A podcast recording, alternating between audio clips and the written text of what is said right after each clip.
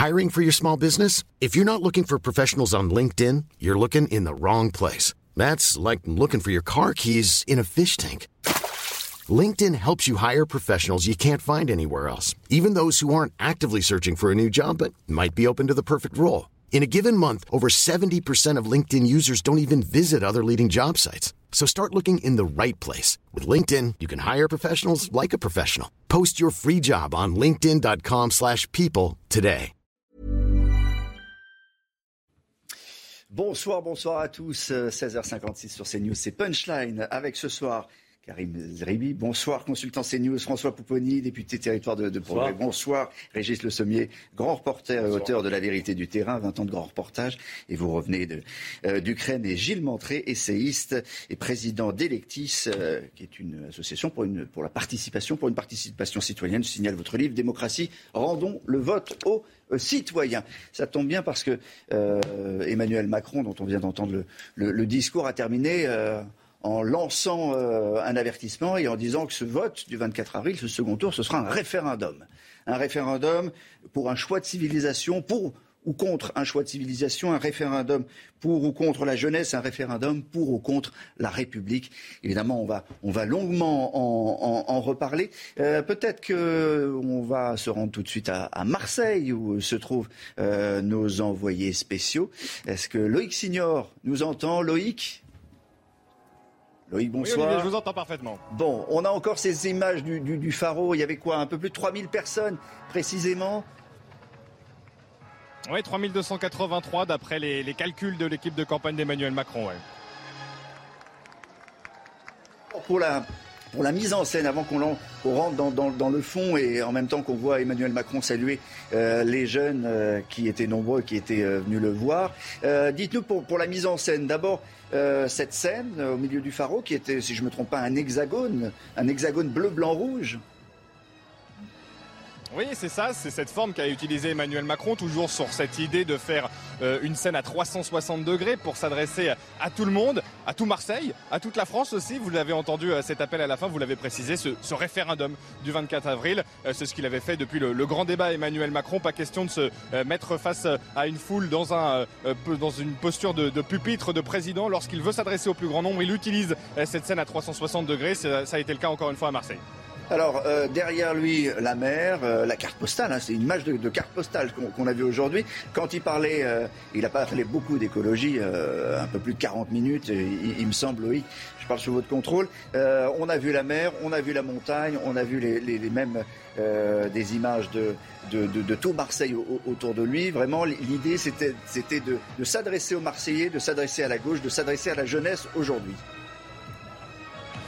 Oui, mais la vraie question, Olivier, c'est qui a-t-on vu en tant que candidat? Est-ce que c'est Emmanuel Mélenchon ou Jean-Luc Macron? Parce que les ficelles étaient euh, très grosses, assumées par l'équipe de campagne, notamment la, plume d'Emmanuel Macron qui a écrit ce discours avec ses multiples références au programme euh, de Jean-Luc Mélenchon. L'avenir en commun, on doit bâtir un avenir en commun. Voilà ce qu'a dit Emmanuel Macron. C'est quand même le nom du programme de Jean-Luc euh, Mélenchon, le candidat, le président candidat, qui dit aussi qu'il nommera un Premier ministre chargé de la planification écologique ce terme maintes fois utilisé euh, par Jean-Luc euh, Mélenchon. Euh, si le message n'était pas clair dans son entre-deux tours, il est de plus en plus après ce meeting de, Marseille où Emmanuel Macron s'est quasiment exclusivement adressé aux électeurs de Jean-Luc Mélenchon, mais pas seulement à ceux d'Yannick Jadot aussi, mais aux électeurs de gauche et à cette jeunesse qui veut entendre l'écologie. Reste à savoir maintenant si ces jeunes notamment seront convaincus par les promesses de changement de paradigme, phrase répétée à l'envie aujourd'hui par Emmanuel Macron.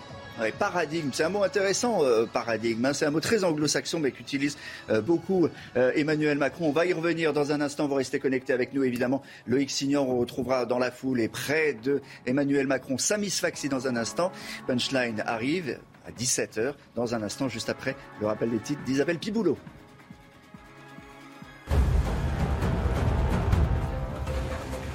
Je reste en place, on est d'accord? Ville de Kharkiv, au nord-est de l'Ukraine. Au moins 7 personnes ont été tuées, 34 autres blessées selon le gouverneur régional. Kharkiv est la cible de bombardements quasi quotidiens depuis la concentration des forces à Moscou dans l'est du pays. Sur ces images, la ville ukrainienne de Mariupol filmée par un drone. Elle témoigne des dégâts de la guerre. Mariupol, port stratégique du sud du pays au bord de la mer d'Azov, a connu plus de 40 jours de bombardements intensifs. La ville est totalement défigurée. On estime que plus de 20 000 personnes seraient mortes à Mariupol durant l'offensive. Au large de la Tunisie, en pleine mer Méditerranée, un navire marchand transportant du gazole d'Égypte à destination de Malte a coulé ce matin. Aucune fuite n'est à déplorer pour le moment. Les autorités tunisiennes ont évacué l'équipage de 7 personnes. Une commission de prévention des catastrophes va se réunir pour décider des mesures à prendre. Arthur Muriot pour le Flash, mes excuses. Euh, on retrouvera Isabelle Piboulot tout à l'heure. Euh, les images de, Marseille, carte postale de, Marseille, euh, où Emmanuel Macron a parlé un peu plus d'une heure. Première question, première réaction autour, de, autour de moi, Karim Zribi par exemple. Marseille, bon, c'était c'est un, lieu important, euh, c'est la ville de cœur. Euh, on, ne cesse de, répéter autour d'Emmanuel Macron, c'est important d'être là. C'est d'ailleurs un discours qui a, été repoussé plusieurs fois. Euh, c'est aussi son laboratoire, hein, en quelque sorte. Oui, c'est un grand mot, laboratoire. Il a investi, on va dire, quelques sous de l'État pour aider Marseille à sortir de, l'ornière. Un milliard cinq. Oui, mais ça s'est fait en fin de mandat. Donc le laboratoire, donc, on, a été un peu tardif quand même à se rendre compte que cette ville avait peut-être besoin euh, euh, d'autre chose. La carte postale est magnifique. J'espère que, tout le monde l'a apprécié. Le Palais du Pharaon, c'est un, monument qui a été construit sous Louis-Napoléon Bonaparte en 1858 et qui est aujourd'hui, euh, qui héberge la faculté de médecine de, Marseille, pour info. il y avait à peu près 3000 personnes. Moi, je trouvais que ça manquait un peu de ferveur. Donc, euh, et je trouvais le président un peu fatigué euh, euh, dans, son allocution, au-delà de la carte postale qui était fabuleuse. je ne sais pas si, si, ce meeting qui devait être très populaire, l'objectif était aussi d'aller chercher les voix euh, effectivement, qui s'était porté sur Jean-Luc Mélenchon, qui a fini premier sur Marseille avec 31%.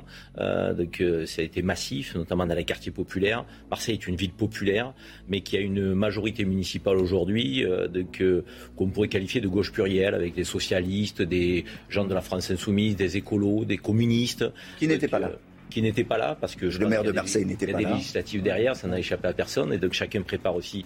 Euh, euh, c'est important de le préciser parce que euh, il y a quelques mois, au mois de septembre, lorsqu'il est déjà venu à Marseille, Emmanuel Macron, il était entouré de le maire de Marseille. C'est normal, euh, Olivier, c'était pour un partenariat entre l'État et la municipalité euh, pour faire avancer des sujets tels la rénovation des écoles, mm. euh, de l'amélioration des transports. On n'était pas sur une approche partisane, on était sur une approche dite d'intérêt général.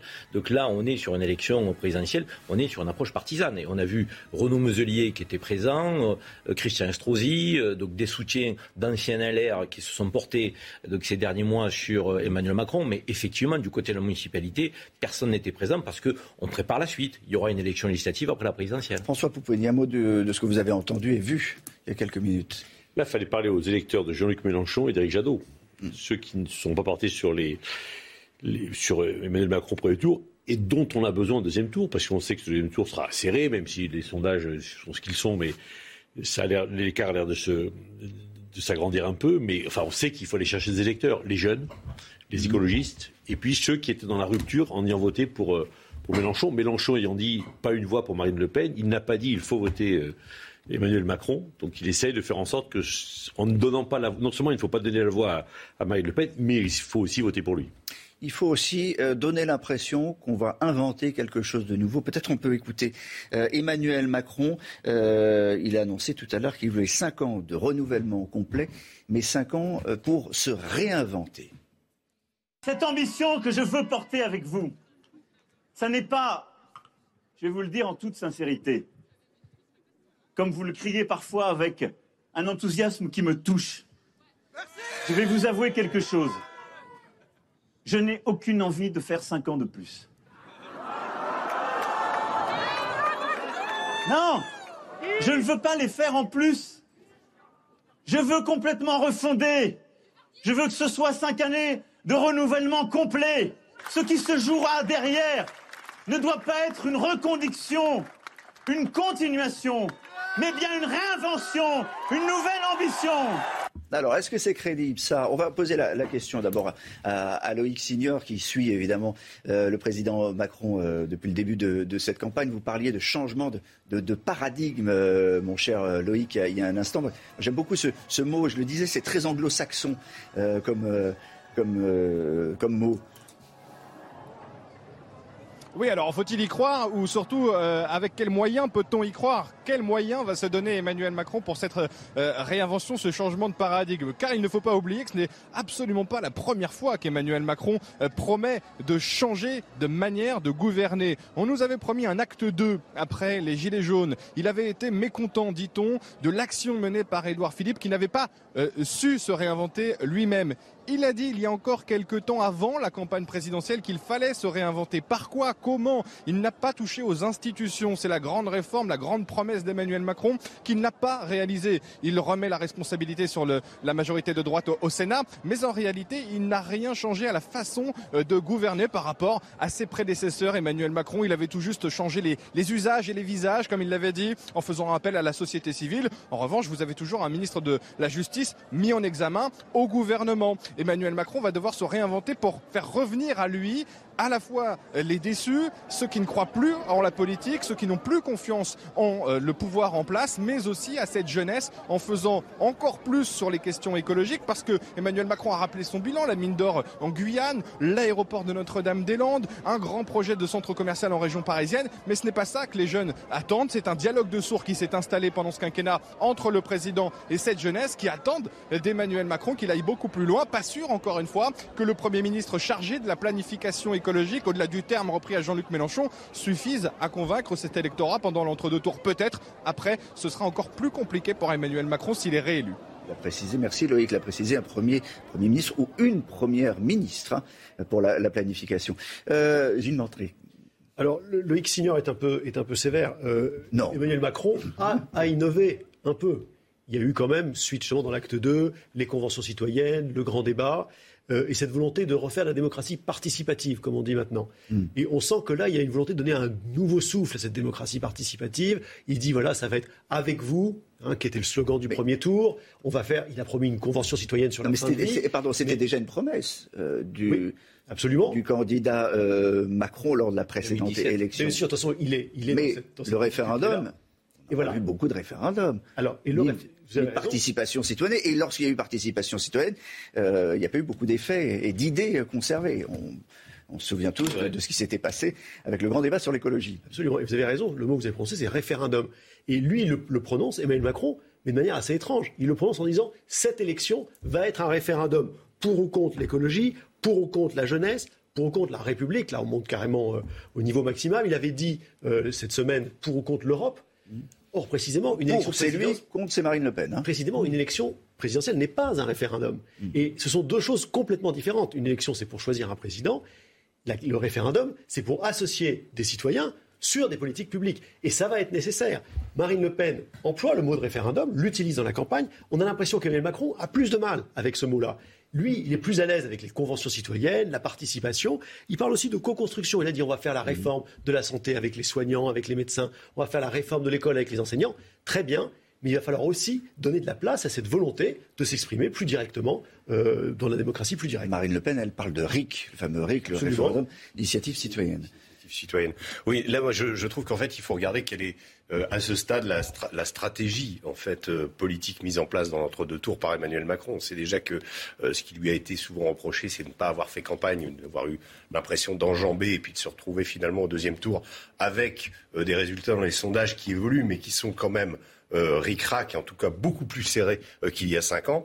Et donc là, il, il s'est retrouvé au premier tour avec peut-être un résultat meilleur que celui qu'il espérait, mais avec une opposition, et c'est, euh, et c'est précisément là où la difficulté de l'exercice pour lui est particulièrement vis-à-vis des électeurs de Jean-Luc Mélenchon, avec un 23-22 euh, c'est plus euh, si on ajoute, y ajoute Zemmour. Et si on y ajoute l'abstention, on arrive à plus de 70% de gens qui, ne sont, qui, qui, sont, qui lui sont hostiles d'une certaine façon. Donc la difficulté là aujourd'hui, c'était vraiment euh, d'aller. Euh, alors, il a choisi un format. Euh, souvenez-vous, le 22 mars, là sur la plage du Prado, donc pas très loin, il y avait Jean-Luc Mélenchon qui était déjà dans ce format. alors où on parle, où il, le, le, tri, enfin, et, Mélenchon fait ça mieux que personne. Donc là, Emmanuel Macron, je suis d'accord avec Karim Zeribi, il y a, ça manquait un petit peu de, de, de niax. On sentait que voilà, de temps en temps il y a les applaudissements, mais il fallait un petit peu se Euh, il s'est un petit peu lâché sur la fin, mais euh, finalement, euh, la, vraie difficulté pour lui, ça va être de mobiliser, et ça n'est pas du tout évident.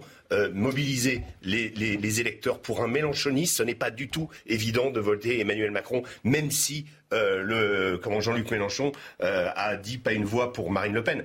Il n'a en effet pas dit euh, voter Emmanuel Macron. Et, quand on sait mm. le bilan social d'Emmanuel Macron, et le problème c'est Emmanuel Macron doit naviguer à droite, puis à gauche, puis à droite, et Marine Le Pen, elle, elle a, elle a son sillage, elle a tracé sa, voie, et elle n'a pas besoin de zigzaguer comme le fait Emmanuel Macron. La, la difficulté, c'est que effectivement, il fait un meilleur score qu'en 2017 malgré tout, malgré tout ce qui s'est passé. Il a 4 points de plus qu'en 2017. Pas, rien. Par contre, il y a effectivement un vote contestataire qui atteint au moins 55% pour les plus contestataires. Et sur les absolus, ça vole là. Bon. Donc Emmanuel Macron, il sait très bien que la difficulté, s'il est réélu, ça va être de gouverner. Parce qu'on a un système euh, électoral qui fait que on a du mal à croire qu'il y ait une majorité pour Jean-Luc Mélenchon ou pour Marine Le Pen à l'Assemblée nationale. Donc ceux qui sont, qui rentrent plus presque 50%, et sur le Zemmour plus de 50%, risque de ne même pas avoir de groupe à l'Assemblée nationale. Mhm. Et donc, on ne peut pas continuer comme ça. il sait très bien que le pays n'est pas gouvernable dans ces cas-là. donc, il faut trouver un moyen. Alors, soit il faut changer les institutions, euh, passer à la proportionnelle, y compris la proportionnelle intégrale, comme François Bayrou le, demande, pour, pour, que tout le monde soit représenté après une élection présidentielle, parce que sinon, ça n'a pas de sens. Et tant qu'on ne le fait pas, parce qu'il faut pouvoir le faire, eh bien, il faut effectivement donner la possibilité à ceux qui ne sont pas dans l'hémicycle de s'exprimer. Et c'est là où il a la difficulté. Il a un peu essayé de le faire en changeant les institutions. Il y a, quelque chose qui, passe un peu inaperçu, mais moi je suis, député, on est bien au courant. Aucune investiture actuellement hein, hum. pour euh, le parti majoritaire, pour la majorité. Pas d'investiture il a aussi envie de dire on va essayer de renouveler, de faire en sorte que bon parce que le, la promesse de la République en marche à la base. Absolument, mais parce que le problème de demain, le problème de demain, c'est que 55% des Français risquent d'être dans la rue et pas dans l'hémicycle et ça pose une difficulté démocratique. pour l'instant, quelques Français sont au pharaon. On va retrouver euh, Samis Faxi euh, qui a euh, deux minutes en compagnie d'un militant. je pense que c'est un militant qui se, qui se trouve avec vous. D'ailleurs, on ne connaît pas bien la sociologie de, ceux, de, de ces 3283 participants à ce, à ce, à ce, ce, grand, ce premier meeting d'Emmanuel Macron. On vous écoute, Samy. Bonjour Olivier. Alors on est justement avec Olivier, voilà, euh, militant euh, La République en marche du côté de la Ciotat, c'est ça À la Ciotat, exactement. comment vous l'avez trouvé le, président, le candidat Macron aujourd'hui, fidèle à, ce qu'il est selon vous? Ah oui, je l'ai trouvé très très bon. Euh, beaucoup d'énergie, beaucoup de pédagogie. il connaît ses dossiers à fond. c'est un bosseur, c'est un homme de conviction. Donc on l'a trouvé aussi bien que d'habitude. Et puis surtout, moi j'étais super content de voir enfin le thème de l'écologie mis au premier plan. Euh, parce que les gens ne réalisent pas à quel point euh, nous, euh, chez En Marche, nous avons un ADN qui est vraiment teinté d'écologie. Oui, mais alors, il parle de planification écologique, c'est quand même nouveau ça. Est-ce qu'il en parle depuis que Jean-Luc Mélenchon a fait 22% à l'élection et que c'est l'homme fort finalement et que c'est l'arbitre de ce deuxième tour? Est-ce que c'est pas une forme d'opportuniste? Non, pas du tout. Je crois que les, évidemment les, grands, les grands esprits se rencontrent, euh, mais justement, je voulais vous parler de notre expérience. Nous, à la Ciotat, on a fait un groupe de travail, euh, euh, c'était au mois de novembre. Il n'y avait pas encore eu de publicité, n'est-ce pas, sur les, programmes. Et on a proposé à l'équipe de campagne euh, de travailler sur ce thème de la programmation écologique, parce qu'il nous semblait qu'en effet, il se passe plein de choses euh, sur nos territoires et que le public ne le sait tout simplement pas. Et donc, il faut arriver à faire comprendre au public ce qui se passe dans les entreprises, dans les territoires, dans les ménages et se donner des objectifs en commun. Un mot très rapide, je vous promets Olivier, euh, quel est le message que vous envoyez aux électeurs de Jean-Luc Mélenchon Très rapide? Ben, Si vous voulez un, président euh, qui croit euh, dans la lutte euh, pour le climat et qui pense qu'on peut faire plein de choses pour tenir nos objectifs, il faut voter pour Macron. Il n'y a pas d'autre choix. Eh bien, le message est passé. Merci beaucoup, Olivier de, La Ciotat. Et sachez, Olivier, eh bien que Emmanuel Macron s'est offert un, grand bain de foule durant une dizaine de, minutes ici, justement dans cet endroit qui est absolument incroyable, ce, magnifique eh endroit qui surplombe toute la ville de, de Marseille, au Faro. Voilà, je, recherchais le nom, mon cher Olivier, et ensuite il est sorti par une petite porte et sans doute eh bien qu'il fera une nouvelle apparition tout à l'heure. Nouvelle apparition publique. Merci euh, Samy, on en reparlera tout à l'heure parce qu'il est 17h15 et c'est l'heure du point d'Isabelle Piboulot. Moscou a affrété un avion pour ses 140 ressortissants expulsés par la France, accompagnés par leurs familles. Ils ont embarqué à l'aéroport de Roissy en début d'après-midi. Les engins russes n'ayant pas le droit de survoler la France, cet avion fait l'objet d'un accord diplomatique entre Moscou et Paris. La Fédération des entreprises d'insertion a lancé une initiative nationale pour trouver du travail aux réfugiés ukrainiens. Ils sont plus de 25 000 à avoir rejoint la France depuis le début du conflit. 10 000 emplois leur seront proposés d'ici la fin juin. Harry et Meghan sont de retour en Europe pour les Invictus Games organisés cette année aux Pays-Bas. Il s'agit de la première apparition publique du couple en Europe depuis leur décision de se mettre en retrait de la famille royale. Ces jeux ont été lancés par Harry pour les soldats et vétérans de guerre blessés et handicapés. Plus de 500 participants venant de 20 nations participeront à l'événement.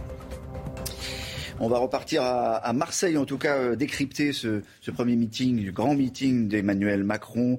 Euh, cinq ans de renouvellement complet pour une réinvention.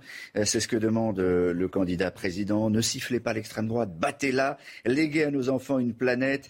Les abstentionnistes se nourrissent de, la peur. On va réécouter un autre extrait qui concerne son message concernant un vote éventuel à l'extrême droite.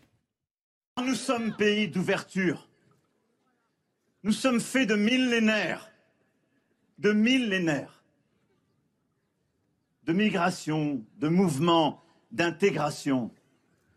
Nous avons bâti une civilisation, une culture, une ouverture au monde, une exigence et une volonté de toujours porter cette voix unique à l'égard du reste du monde. Cette fierté française, c'est cela. Ça n'est pas le grand rabougrissement, ça n'est pas la grande division, ça n'est pas la grande séparation qui consisterait à dire à des enfants nés sur notre sol, élevés dans notre République, qu'ils n'y ont plus leur place et qu'ils n'y ont plus leurs droits. Jamais voilà, il parle du grand rabougrissement, euh, Emmanuel Macron. D'ailleurs, c'est n'est pas la première fois, mais, euh, mais l'idée, c'est encore une fois la, la diabolisation euh, de l'extrême droite. Ça fait partie de, de la stratégie de cet entre-deux tours. Oui, c'est aussi de défendre sa conviction humaniste de la France, mm. sa vision républicaine, humaniste, d'une histoire euh, qui n'est pas n'importe laquelle, contre la vision de Marine Le Pen. Et je crois que là, il a raison. Et quand il dit que c'est un référendum, même si juridiquement ce n'est pas le cas, c'est bien de deux conceptions de la France qui s'opposeront le 24 avril. Un choix de civilisation. Choisir. Un, un, un, choix de civilisation. Euh, il, il, dit, euh, c'est symbolique de, de, le dire à Marseille quand même, qui est, qui est la ville euh, peut-être la, la, plus ouverte euh, à la Méditerranée, à l'Afrique. Oui, qui était une, une, une ville portuaire, donc euh, ouverte effectivement sur la Méditerranée. Je ne crois pas que ce soit de la diabolisation. Moi. Il y a eu de, de, la diabolisation, il y en aura encore certainement, de la part des macronistes et de ceux qui appellent à voter Emmanuel Macron. Euh, mais là, c'est de la déconstruction euh, donc, du logiciel, euh, on va dire, d'extrême droite pour porter un logiciel républicain, humaniste, euh, qui est, et effectivement qui fait que notre pays est composé de, de Français d'horizons euh, donc divers. Mais, mais je trouve que euh, sur, sur le, le, le discours d'Emmanuel Macron, ce qui est difficile euh, à vraiment palper, c'est le logiciel euh, macroniste. C'est quoi le logiciel macroniste? On, on, on, Quand on fait de la politique, on aime avoir des corps de doctrine, savoir un petit peu où se situent les uns les autres. Emmanuel Macron est, est, est, est quelqu'un qui est d'un tel opportunisme, et c'est pas, et c'est pas négatif dans ma bouche euh, mmh. donc, cet adjectif, parce que ça peut être une qualité l'opportunisme, mais on, a le sentiment qu'il veut, en fonction de la situation, du moment, c'est très conjoncturel, attraper un électorat par-ci, puis un électorat par là. Donc on, voit bien euh, donc, la manière dont il s'est exprimé aujourd'hui, qui est peut-être différente de celle qui, qui, qui, qui, lui permettra de s'exprimer dans 3-4 jours et qui était différente d'il y a une semaine. Donc je trouve que c'est un manque de constance qui peut créer un manque de cohérence dans le logiciel politique qui est le sien. Moi, quand vous dites opportuniste, je pense à Jacques Dutronc. Hein, je retourne ma veste, toujours du bon côté. Hein. C'est un. C'est pas. Moi, je le qualifierais. Je crois qu'on l'avait déjà qualifié de cette façon comme un peu un caméléon. C'est-à-dire euh, quand, quand, je l'ai vu l'autre jour euh, prendre cette femme qui était voilée, et lui demander de s'exprimer quand elle lui a dit je suis féministe, il lui a dit, il lui a répondu c'est la meilleure réponse. Donc finalement, euh, foulant au, pied tout ce qu'il avait pu dire sur la question du séparatisme, tout ce qu'il avait entrepris justement, et là parce que justement, parce que ça, correspondait à un message, je dirais, qu'il voulait anti-Le Pen, il est capable de dire tout et son contraire. Et c'est ça aussi un peu le problème d'Emmanuel Macron. Et c'est aussi pour ça qu'aujourd'hui, il se retrouve dans une situation délicate. Euh, je disais, cette volonté de tendre la main aux mélanchonistes est, est, comment paraît euh, évidente sur le papier. Mais euh, comment les forces de Mélenchon et Mélenchon lui-même ont passé quand même euh, comment, le quinquennat d'Emmanuel Macron, à marteler le président, à être en désaccord total avec le président, que à travers Mélenchon, il y a une dimension sociale. À travers Mélenchon, comme avec à travers Le Pen, il y a aussi cette dimension des gilets jaunes. Il y a aussi tous les échecs d'Emmanuel Macron. Alors c'est bien beau de dire et de stigmatiser l'extrême droite à qui est des niveaux effectivement jamais atteints, mais il ne faudrait pas confondre les effets et les causes. Je veux dire, Emmanuel Macron n'est pas le seul responsable de la situation en France aujourd'hui et de ce qui s'y passe, mais il, porte une responsabilité. Alors il, retourne devant les électeurs comme s'il y avait une menace finalement qui arrivait, qui, s'était euh, qui dressée. Oui, cette menace, elle s'est dressée, mais cette menace est, aussi la somme de ses échecs. Et ça, Emmanuel Macron, évidemment, ne va pas le rappeler aujourd'hui. On posera la question dans un instant à, Loïc Signor, qui suit encore une fois le chef de l'État, qui connaît euh, ses discours par cœur. Mais euh, une réaction d'abord de, de, Oui, moi je trouve que ce discours quand même est, très étonnant. Parce qu'on se serait attendu, c'est le grand meeting de l'entre-deux tours, à ce que d'une part, ils reprennent le programme de Marine Le Pen point par point, comme il l'avait fait en 2017, comme s'était engagé à le faire. Il l'a un petit peu fait au début, il a pris certaines mesures, il a dit voilà, il a attaqué l'exonération euh, de, l'impôt sur le revenu pour les moins de 30 ans, il a attaqué sur la laïcité, bien sûr, sur la liberté de la presse. Mais ça, c'était 10 minutes au début. Et puis, comme vous l'avez dit, il y a eu 40 minutes sur, sur l'écologie et l'environnement.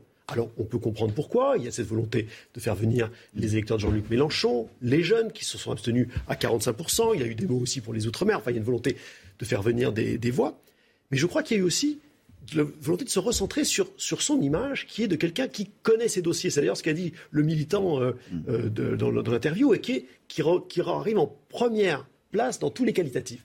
Voilà quelqu'un qui connaît ses dossiers. Et donc, il a égrené, avec un luxe de détails incroyable, toutes les mesures environnementales, y compris voilà, des, petites mesures. D'où, peut-être la faiblesse de ferveur, parce que quand il dit on va, on va continuer à faire revivre le projet Odysseo, bah, évidemment, les gens n'applaudissent pas de la même façon que quand on dit on va lutter contre, contre l'extrême droite. Et donc, c'était quelque chose de très, peut-être un peu techno, en tout cas très technique, et qui n'était pas point par point face à Marine Le Pen. Le danger de ça, c'est que il y a, Marine Le Pen s'est posée comme la candidate du pouvoir d'achat, des services publics, elle a fait des propositions et il faut y répondre parce qu'il y a bien sûr, dans le financement du programme, de, programme de Marine Le Pen, dans la mise en œuvre de ces solutions, des choses à critiquer. Étonnamment, il n'a pas saisi cette, cette, ce, moment pour le faire. Mais quand, il dit euh, je veux mettre fin à 50 décharges à ciel ouvert, c'est normal que ça ne crée pas un, euh, une ferveur incroyable, des applaudissements fous.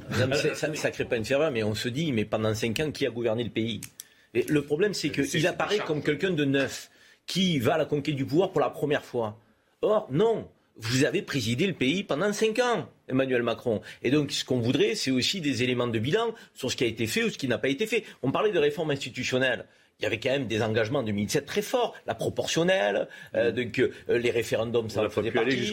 Euh, Aujourd'hui, il n'y a pas eu ces, ces, ces réformes-là. Donc ça veut dire que la représentation nationale au mois de juin prochain risque de ne pas être identique donc, au suffrage des Français. Frustration première. Deuxième frustration, et je suis désolé, mais il y a quand même le premier parti de France, c'est le parti des abstentionnistes aujourd'hui.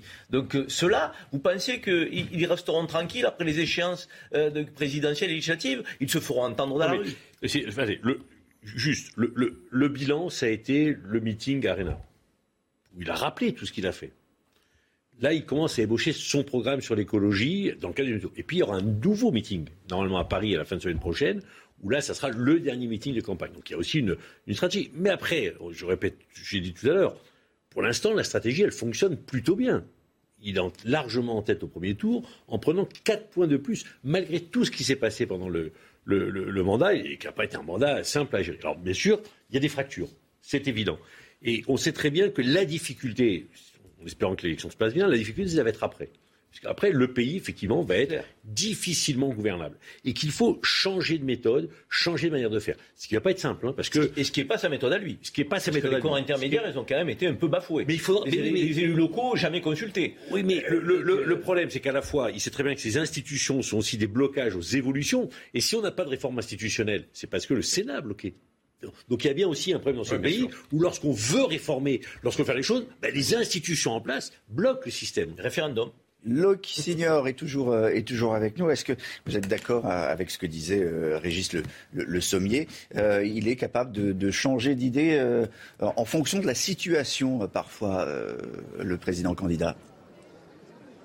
Oui, on l'a souvent décrit comme euh, cette euh, image du, du, du, caméléon, Emmanuel euh, Macron, capable de dire tout est son contraire, tout avec la mauvaise foi aussi parfois pour dire que ce n'est pas le cas. L'exemple est typique sur le, sur le voile. Hein. La, la, semaine dernière, il est parfois porté par un enthousiasme, par une émotion, comme ça a été le cas à Strasbourg, alors qu'il disait exactement l'inverse dans les colonnes d'un magazine deux ans auparavant. Il arrive toujours à retomber sur ses pieds. C'est une autre image hein, pour Emmanuel Macron, celle du chat. Il est agile, c'est vrai. Et pour faire référence à, à, un très bon livre écrit sur Emmanuel Macron. On le décrit aussi souvent comme le président cambrioleur. Il va chercher chez les uns et chez les autres euh, des idées, euh, des mesures pour essayer de les mettre en, musique d'une meilleure manière avec l'efficacité peut-être qui manque à ceux qui ont proposé ces mesures. On l'a parfaitement vu euh, aujourd'hui et, c'est toute la difficulté d'ailleurs pour l'électorat d'Emmanuel Macron à se retrouver entre ce déjeuner qui a eu lieu avant le meeting avec des élus de droite, Christian Estrosi, Renaud Mézulier, Martine Vassal et ce discours qu'il tient cinq minutes plus tard à la tribune où il emprunte même le slogan de Jean-Luc Mélenchon, l'avenir en commun,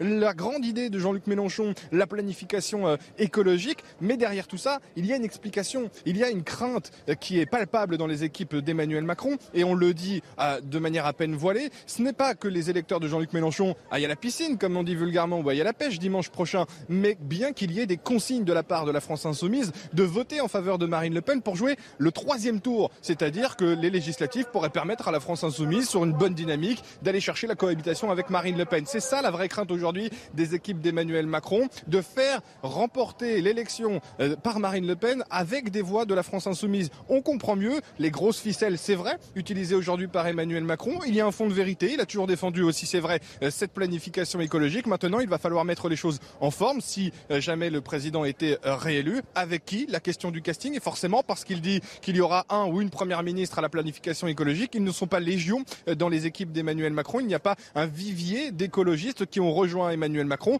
car le vivier, se situe, on sait, bien plus à droite. On l'a vu encore ces dernières semaines dans les derniers aliments. On l'a vu avec Nicolas Sarkozy. Il va falloir mettre tout ça en musique. Le caméléon est une bonne image, le cambrioleur en est une autre. Aujourd'hui, le futur président de la République, si c'est encore une fois Emmanuel Macron, va devoir non seulement se réinventer, mais trouver aussi la main-d'œuvre pour mettre en place cette réinvention. Merci beaucoup, euh, Loïc. Vous n'êtes pas, tout à fait d'accord. C'est curieux même la politique. En écoutant euh, les, analyses ici ou là, je me dis quand même. Donc Jean-Luc Mélenchon, qui était pointé du doigt, euh, qui était un islamo-gauchiste, on a dit pique-pente sur lui. On voit maintenant Emmanuel Macron le draguer ouvertement, à ciel ouvert, et Marine Le Pen appeler à ses électeurs. Tout d'un coup, il est convenable.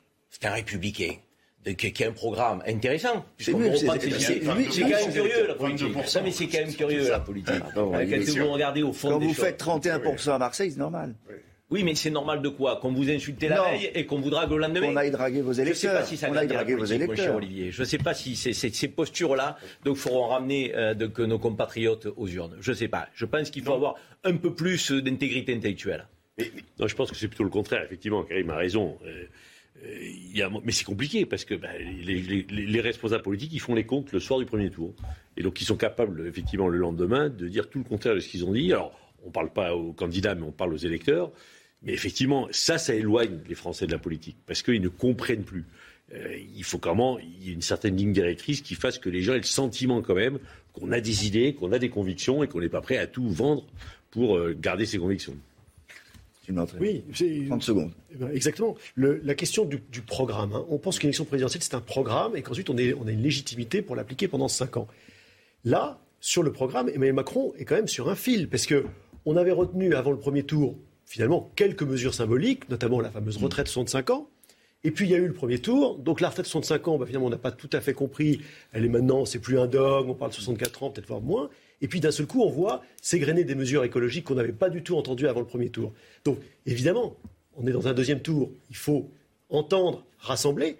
Mais cette question, cette, idée même qu'on a une légitimité sur un programme, elle va être très fragilisée. 17h30, le rappel des titres avec Arthur Muriot et on revient sur le discours et le meeting d'Emmanuel Macron à Marseille.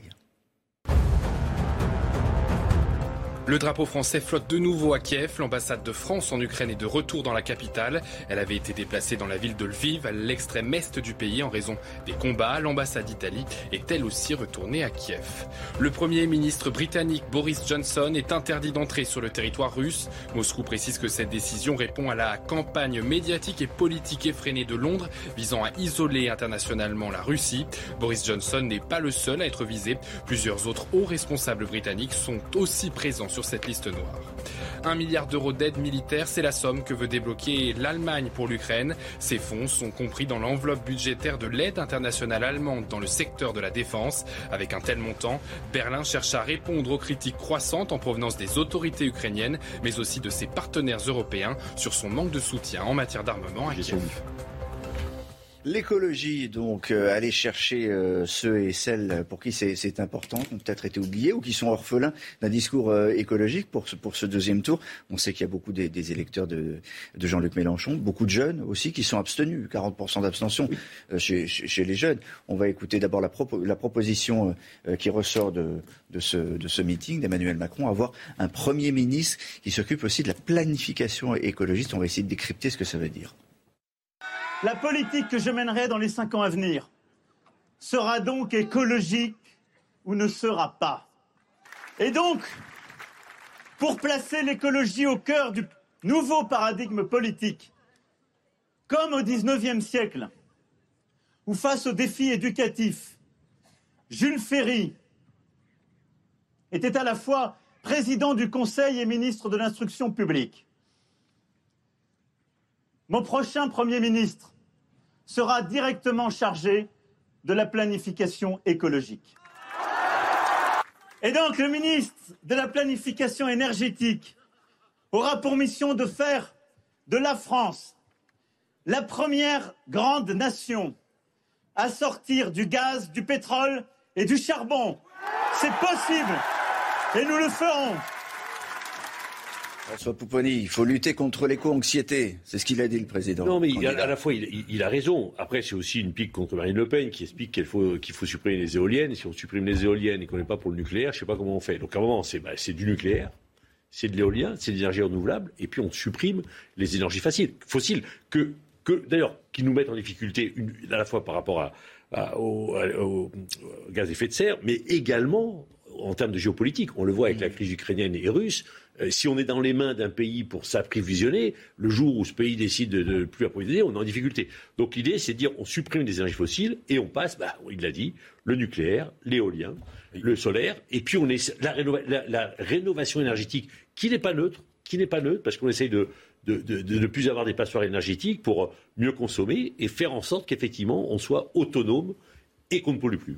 Qui peut m'expliquer ce que c'est qu'un Premier ministre euh, qui va s'occuper de la planification euh, écologique? Ça a été juste annoncé, donc c'est assez difficile de, de, de, cerner les contours de, de l'activité. Non, euh, il n'a pas vraiment prononcé le mot nucléaire, il me semble. aujourd'hui. Non, mais, non, mais sinon, il est aussi dans, son programme. À pêche aux voix des électeurs de Mélenchon et de, et de Jadot, donc effectivement là-dessus, il y aura.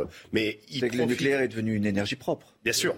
Et, il profite justement d'une situation française qui est, qui est, très différente de celle de l'Allemagne. Vous évoquiez justement la question de, ne pas être dépendant. Je ne dis pas qu'on n'est pas complètement dépendant, mais on l'est nettement moins que l'Allemagne dans, face à la crise, et même que les États-Unis d'ailleurs, euh, face à la crise euh, ukrainienne et au fait que euh, beaucoup de pays tendent à aller aujourd'hui vers une, idée de, de, de, se, de se passer du, du, gaz et, et, du pétrole russe.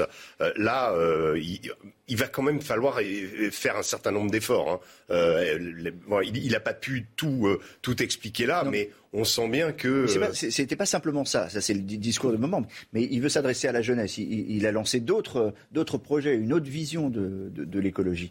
D'ailleurs, une vision sur laquelle on attendait il y a, il y a déjà quelques, quelques mois, peut-être même quelques années. Non, mais là, déjà la planification écologique euh, confiée au Premier ministre, c'est tout simplement éviter qu'il y ait un ministre de l'écologie qui soit confronté à Bercy ou à d'autres ministères dans des batailles euh, qui nécessitent des arbitrages. Quand on a un Premier ministre qui prend en charge un sujet, en général, on met tout le monde d'accord. Donc, on fait une planification dans le temps des transitions que l'on veut mener, on les budgétise, et derrière, effectivement, euh, c'est acté euh, par l'ensemble des membres du gouvernement.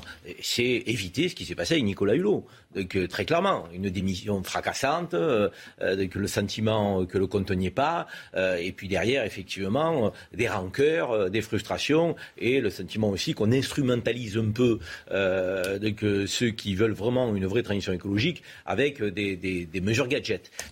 Mais le président de la République, encore une fois, il est dans une posture. Et je trouve qu'Emmanuel Macron, c'est quand même, il est quand même très bon dans les postures. Et, mais pour présider aux destinées d'un pays, il faut dépasser la posture. Il faut rentrer dans le fond. Donc il faut avoir une vision durable sur le moyen et sur le long terme. Ça, c'est plus compliqué. Vous trouvez qu'il n'a pas Mais je trouve, encore une fois, que c'est difficile de nous dire je vais faire pendant les cinq ans euh, ce changement de paradigme que je n'ai pas fait euh, au cours des cinq dernières années. Donc c'est quelque chose quand même qui est difficilement entendable. Il faut se mettre à la place du citoyen lambda. Le citoyen lambda se dit mais Monsieur le Président, vous nous expliquez que vous allez engager des choses. Pourquoi vous avez perdu cinq ans? Parce que si vous euh, euh, briguez un deuxième mandat pour dire je vais poursuivre la dynamique engagée, or là il nous dit qu'il va créer une dynamique avec cette planification écologique. Ça veut dire qu'elle n'a pas été engagée. Donc si elle n'a pas été engagée, c'est que le logiciel d'Emmanuel Macron ne l'intégrait pas. Est-ce que cette promesse qui est faite aujourd'hui est sincère? C'est le vrai sujet. Non, Karim avez bien raison. D'ailleurs, euh, Emmanuel Macron a essayé, a essayé de dire il faut des temps plus longs, euh, il, m'a fallu du temps pour comprendre, pour apprendre, et voilà, et maintenant je suis, je suis prêt pour ce deuxième quinquennat qui va être, le vrai quinquennat, le vrai quinquennat euh, de la rénovation et de la mise en marche. Ici, il a rappelé l'esprit des marcheurs. Sur l'environnement, sur l'objectif est très, très ambitieux. Hein. il dit on va sortir complètement des énergies fossiles, le gaz, le pétrole, le charbon.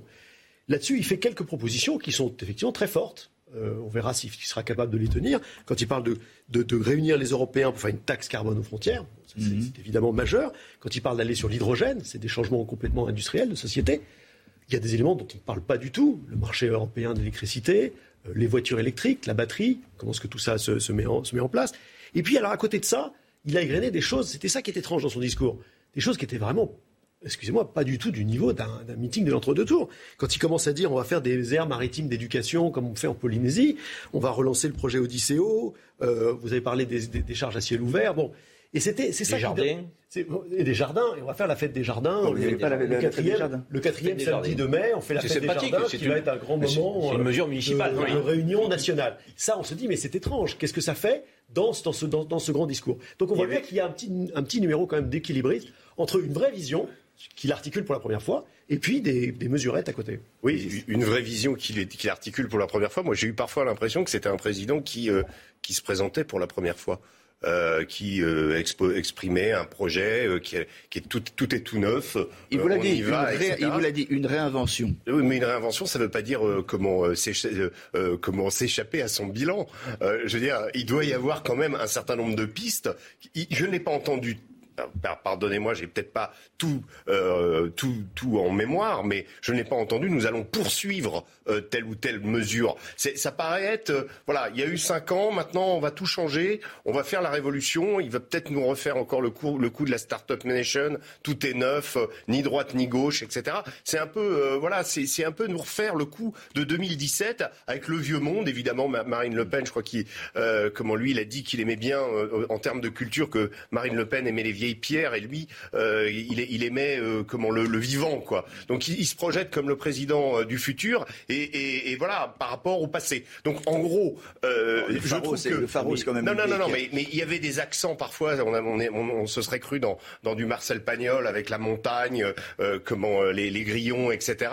C'était non, mais mais je veux dire, c'était chantant oh. Marcel Pagnol, Marcel Pagnol. Oui, oui, oui, plus chantant, mais il y avait quand même une, certaine poésie. Mais mais je que à ce stade de la campagne où on en est dans une, on est quand même dans une société dure, on est dans une société d'angoisse, on est dans une société, on, on aurait aimé quand même, enfin je sais pas moi, euh, comment quelle, quelle, quelle, est la tonalité, comment ces partisans ressentent ça, mais un président un peu plus dans les préoccupations des Français plutôt que euh, de, de s'évader euh, dans comment des, des aménagements. C'est le deuxième grand meeting de la campagne, il y en aura un troisième. Le premier était un peu là-dessus.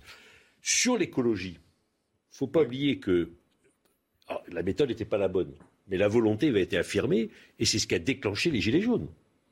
Quand on dit on va taxer le, le, gasoil autant que l'essence, parce que le gasoil, on ne peut plus, en particulier les, les, voitures qui ont le gasoil les plus polluantes, on ne peut plus continuer comme ça. La méthode n'était pas la bonne, mais l'objectif était celui-là. Sauf qu'il aurait bien fallu dire on va remplacer les, voitures qui polluent trop par d'autres, on va vous aider, on va vous accompagner, ce qu'on va faire maintenant. Mais la méthode qui est, enfin, ce qui a été annoncé à l'époque, après il y a eu deux ans de gilets jaunes où il a fallu propos de faire Benjamin Griveaux, euh, les gens qui fument des gitanes et qui, roulent au diesel. La méthode était Après euh, Gabriel Attal, pareil pour les gens qui voulaient pas se faire vacciner. ça a été une continuité de ça, de gens déconnectés. D'accord. Et là, sauf qu'il faut maintenant passer à l'acte en changeant de méthode. Et c'est tout moi, J'ai du mal, j'avoue très sincèrement, j'ai du mal à comprendre la stratégie du président de la République à Marseille cet après-midi. Je vais vous dire pourquoi. Le programme de Jean-Luc Mélenchon, il n'est pas simplement écologique. Il est social, surtout et social. Et surtout social. Le président de la République a tenu son meeting au Pharo vous connaissez Marseille, peut-être un peu moins que moi, c'est normal parce que je suis marseillais. Donc, mais à quelques centaines de mètres, il y a le troisième arrondissement de Marseille. Mmh on a 30% de la population qui vient dessus de seuil de pauvreté. Vous pensez que c'est la planification écologique qui va nous ramener à 2030, 2040, 2050 pour des mesures de transition qui vont faire rêver les gens et qui va faire courir vers les bureaux de vote ceux qui n'arrivent même pas à manger à la fin du mois, qui, sont à découvert le 10 du mois, qui vivent de revenus sociaux, 400 et quelques euros par mois, qui font jamais partir leurs enfants en vacances, qui, vit, qui a des problèmes de logement. il était dans la ville qui est peut-être une des villes les plus pauvres de France. Moi, je m'attendrais plutôt à un angle social. Parle aux Français qui souffrent, parle aux Français qui se lèvent le matin et qui euh, n'arrivent pas à finir leur fin de mois. Dis comment tu vas augmenter le pouvoir d'achat, comment on va faire en sorte que les gens puissent retrouver une espérance derrière la valeur travail. Donc il n'y a pas, y a, moi j'ai pas entendu grand-chose là-dessus. Parce que l'écologie, c'est fantastique et c'est fondamental. Mais encore une fois, ça nous, ça nous, ça nous amène au-delà d'un quinquennat. On sait très bien que les mesures qui sont prises aujourd'hui vont, vont, vont, prendre effet dans la décennie ou dans les 20 ans qui viennent. Or, le pouvoir d'achat, c'est aujourd'hui. L'urgence est immédiate. Alors justement, il euh, attendez, il n'a pas dit un mot, je crois, sur le pouvoir d'achat. Il, il, il, en a parlé pendant pratiquement une heure lors de son premier meeting. Oui, on est à Marseille. Et lors de ce premier meeting, on lui a dit il n'a pas parlé d'écologie. Euh, Comment c'est pas normal Jean-Luc Mélenchon fait 31% à Marseille. Il vient glaner ses voix. Il peut aussi parler aux jeunes et aussi d'écologie. Non, mais bien sûr, mais pendant la campagne, il faut bien qu'il en parle. ceux qui ont le ventre plein, qui vont bien et qui se disent demain, il faut que le monde soit meilleur. Les jeunes, c'est quand même une de leurs préoccupations premières. Alors, à qui il parlait? Loïc Signor On vous entend pas, Loïc. Faut ouvrir le micro. Voilà, c'est bon, non, reprenez. c'est allumé, mais alors, trop vite, Alors, à qui parlait-il il s'adressait pas, il s'adressait pas seulement, il ne s'adressait pas seulement aux, Marseillais. Euh, c'était euh, euh, le cadre, le cocon qu'avait choisi Emmanuel Macron. Vous l'avez vu, ça fait des belles images. Marseille toujours. et Karim Zeribi n'aime pas ce terme, je sais, mais Emmanuel Macron le revendique. C'est sa petite France, Marseille, c'est son laboratoire. Et aujourd'hui, il avait choisi de parler écologie. Mais effectivement, il ne s'adresse pas aux Marseillais. Il s'adresse aux Français. Il s'adresse aux électeurs de gauche, à la jeunesse. Et il prend des précautions aussi, Emmanuel. Macron, parce qu'il ne faut pas non plus euh, faire croire à son électorat qu'il a complètement changé de rive et changé de bord, qu'il n'est pas euh, converti à l'écologie euh, punitive, la décroissance prônée parfois par Yannick Jadot ou encore Anne Hidalgo, Benoît Hamon en, son temps. C'est pour ça qu'il met encore une fois une politique avec un gadget, cette fête de la nature qu'il promet en mai prochain. Cela s'adresse aussi à son propre camp. L'écologie n'est pas punitive parce qu'il a de la mémoire aussi, Emmanuel Macron. Il sait que lorsqu'il a touché à cette écologie vécue comme punitive par les Français, c'était la taxe, la taxe carbone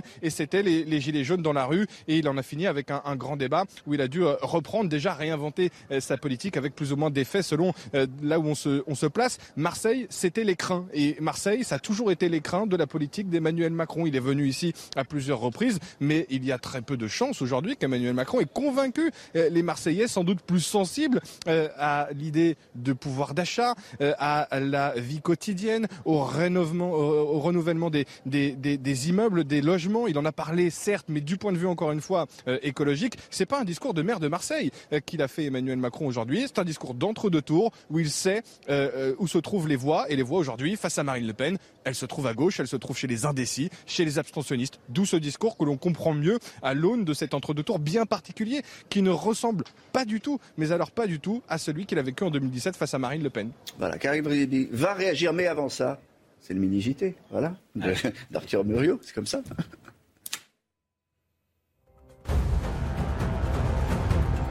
En rugby Montpellier, le premier club français qualifié pour les quarts de finale de Coupe d'Europe, le MHR a résisté in extremis au retour des Harlequins, champion d'Angleterre en titre, 33 à 20. Ce sera son premier quart de Coupe d'Europe depuis 9 ans.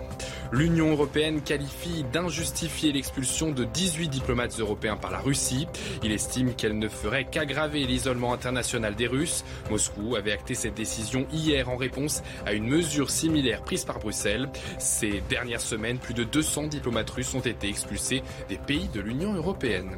Au large de la Tunisie, en pleine mer Méditerranée, un navire marchand transportant du gazole d'Égypte à destination de Malte a coulé ce matin. Aucune fuite n'est à déplorer pour le moment. Les autorités tunisiennes ont évacué l'équipage de sept personnes. Une commission de prévention des catastrophes va se réunir pour décider des mesures à prendre.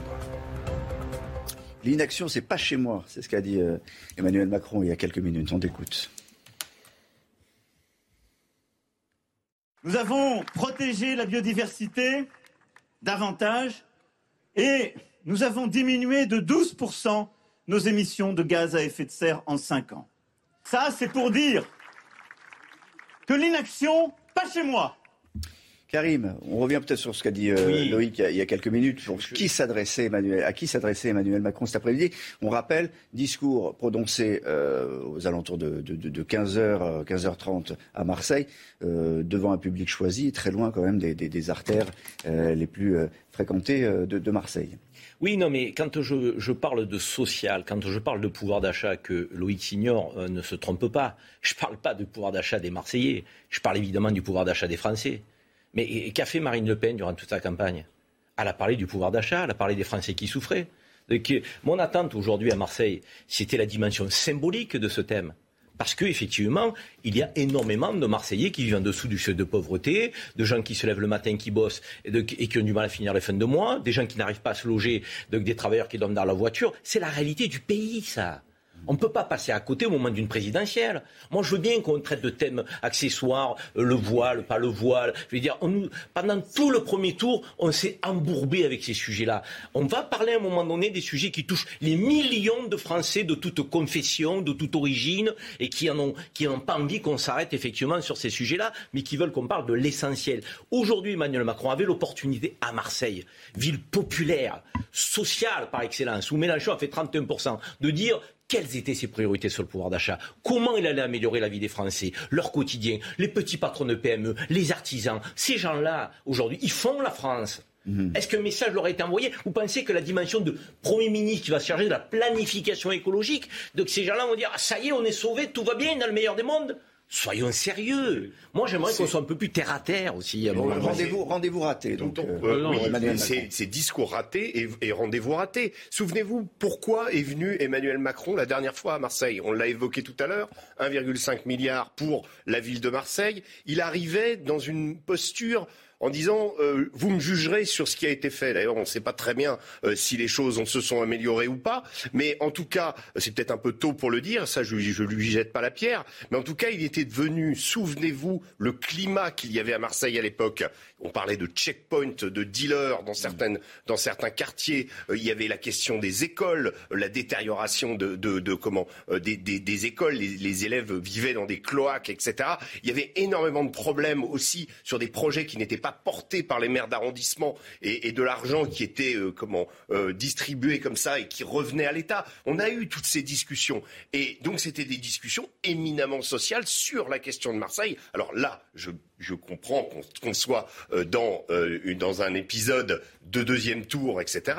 Mais pourquoi faire un discours de cet, je dirais, je dirais un, discours avec une certaine euh, alors, je dis pas qu'il a été tout le temps euh, déconnecté, mais il y a quand même quelque chose d'un peu, euh, un peu surprenant de voir ces thèmes, alors qu'en effet, comme le dit Karim, on est dans, dans peut-être le chaudron. Euh, Emmanuel Macron dit qu'il adore Marseille. D'ailleurs, je ne sais peut-être que euh, je ne comprends pas d'ailleurs son, son, son, affection pour Marseille, puisque lui, euh, il vient du Nord. Bah donc, j'ai jamais très bien compris. Mais bon, peut-être que même quand vous venez du Nord, vous pouvez être non, non, très bien. Non, mais oui, il suffit de mettre le pied à Marseille pour, si, pour si on peut m'éclairer là-dessus sur son amour pour cette ville. Bon, en tout cas, il, il en fait. C'est la ville qui a le plus grand club de football. voilà. voilà on, va dire ça. Lui, il sait le reconnaître. Ça, ça, c'est positif. Mais, mais, en effet, il y a un rendez-vous raté. Quoi. Il faut regarder les choses. En allant à Marseille, il fait coup double. Un, bien sûr, quand on est à Marseille, tout le monde va rappeler ce qu'il a fait pour Marseille. Une ville en grande difficulté, hum. avec quand même, si je peux me permettre, parce qu'on a beaucoup dit, les maires, ils sont super, les élus locaux. Ah non, non, non, mais du maire général, on dit euh, Emmanuel Macron, pendant tout ce mandat, il ne s'est pas trop occupé des élus locaux. C'est en partie vrai. Mais il est à Marseille pour dire aussi bah, les élus locaux, c'est pas toujours au top. Hein.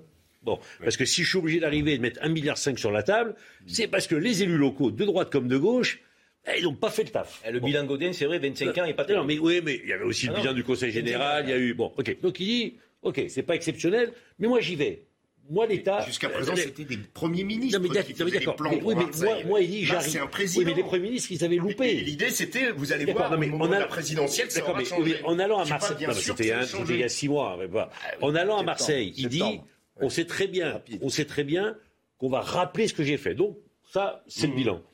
Mais dans, dans sa logique de deuxième tour, il sait qu'il doit aller chercher les abstentionnistes et les jeunes et qui doit aller chercher les gens qui sont concernés par l'écologie. Il sait que dans les enquêtes d'opinion, c'est important. Donc, et donc, et donc, et donc, et donc, et donc, et donc, le miroir, il est là. Il y a encore un meeting. Il y a encore un meeting. Et donc, il faut qu'il parle à ces gens-là. Ah, il a trouvé le moyen de le faire, de le faire rapidement. Les principaux sujets de préoccupation des Français, toutes les études le montrent, c'est le pouvoir d'achat, les services publics, la démocratie les autres sujets arrivent derrière. Oui, mais il arrive derrière. Donc, bien sûr, on est en deuxième tour, là. On est en deuxième tour. Justement, mais juste qu'il y a une séquence et qu'il y a donc eu un premier meeting, un deuxième meeting, un troisième meeting. Mais est-ce que c'est pas, est-ce que c'est pas un peu trop Il reste Non, mais. Est-ce que c'est pas trop intelligent de dire, je vais découper mon, mes trois meetings, j'ai parlé de ces sujets dans le premier, de ces sujets dans le deuxième, de ces sujets dans le troisième. Un moment, l'entre-deux tours, c'est un moment où il faut créer de la ferveur. Il cherche des C'est le moment de la rencontre lui-même d'un président d'un président de la République avec son peuple. Je suis pas d'accord avec vous. Le risque à vouloir égrener, à être dans le détail, de prendre qu'un seul sujet et de l'égrener dans ce, niveau de détail, c'est évidemment de perdre cette François, s'il vous plaît, on marque une pause. Karine, on marque une pause. Pardon, Voilà, c'est la pub. On se retrouve aux alentours de 18h. La suite de Punchline, toujours avec euh, Karim Zrebi, euh, François Pouponi, qui est parti est parti, mais qui va revenir, je suis sûr. Régis Le Sommier, Gilles, Gilles Montré. Euh, on continue encore quelques minutes à, parler de, ce premier meeting euh, de Emmanuel Macron, euh, premier meeting entre deux tours, qui vous a déçu vous l'avez dit, Karim Zribi, par le ton, par la forme. Loïc Signor vous le dira peut-être tout à l'heure, mais il s'attendait à un autre casting peut-être. Il aurait été plus à l'aise avec, avec Soprano, avec les joueurs de foot de, de, Marseille, euh, Dimitri Payet notamment, il a eu, il a eu, euh, il a eu des élus, il a eu des élus de. Il est évident. tous les élus d'ailleurs qui voulaient. L'impact euh, d'avoir ces personnalités que vous venez de citer à Marseille, dans le monde culturel, le monde sportif, euh, aurait été beaucoup plus fort euh, sur le plan de, la dimension populaire euh, que des élus très respectables. donc, Renaud Muselier est, un ami, hein, donc, mais, mais qui est un institutionnel établi à Marseille depuis plusieurs décennies maintenant. Donc c'est vrai que pour le, message en plus de s'adresser à un électorat populaire, à la fois si le président était venu sur le terrain social, en termes de, discours, de contenu, de propositions, et en plus avec une présence de figures un peu emblématiques, euh, donc non pas que de cette ville, parce que Soprano aujourd'hui, il est aimé chez les Français qui, de 7 à 77 ans, comme on dit. C'est quelqu'un qui est très populaire ça n'a pas été ce, type de, rendez-vous. Moi, je m'attendais encore une fois, au-delà de cette carte postale magnifique, qui m'a fait mm. plaisir de revoir voilà, la, bonne mère, là, ouais, donc Notre-Dame de la Garde, donc magnifique. Euh, ce sont les mêmes architectes d'ailleurs qu'on fait le palais du Pharaon, Notre-Dame de la Garde. Donc, euh, Moi, j'aime bien, j'aime, bien cette, l'histoire de Marseille, racontée par Karim. Ben oui, non, mais attendez, c'est important. C'est, important quand même. il s'est passé beaucoup de choses. Donc, à la fin du 18e, donc, euh, 19e siècle, parce que la dimension portuaire à Marseille a permis à la, ville de se développer, de s'enrichir, euh, de, trouver des investisseurs. Ça, fait partie du, symbole là aujourd'hui. Et ça fait partie du symbole. Euh, le pharaon, le palais du pharaon, Louis-Napoléon Bonaparte. Moi je connais moins Marseille, hein, je suis, euh, mais je suis né à Toulon, qui est pas très loin. c'est pas loin. Autre port. Autre ambiance, autre port, autre, autre ambiance. tout à fait, pas tout à fait la même. mais bon, non, mais c'est vrai que Marseille, bah oui, ça, ça devait être le symbole, ça doit être le symbole de l'ouverture on dit tout le temps. Hein, on dit, euh, mais il faut pas non plus cacher les problèmes que Marseille euh, et on en parle suffisamment souvent euh, sur ce plateau. C'est une belle ville avec des gens qui aiment leur ville. Hein. Moi, je dis toujours, Marseille, c'est peut-être le seul endroit au monde où, les chauffeurs de taxi vous vendent leur ville. Ils vous en parlent avec émotion. Mais on a dit aussi rendez-vous manqué. Mais on, dit aussi rendez-vous manqué avec les Marseillais. C'était pas le, c'était pas un discours qui leur était adressé. Non, c'est pas pour eux. C'est comme quand il a fait le discours à Paris. Les sont des Français quand même. Oui, mais Donc, si tu t'adresses je, suis d'accord, je répète, il, y a 15 jours pour le deuxième tour. Il y a deux meetings. Deux. Celui-là et la semaine prochaine à Paris.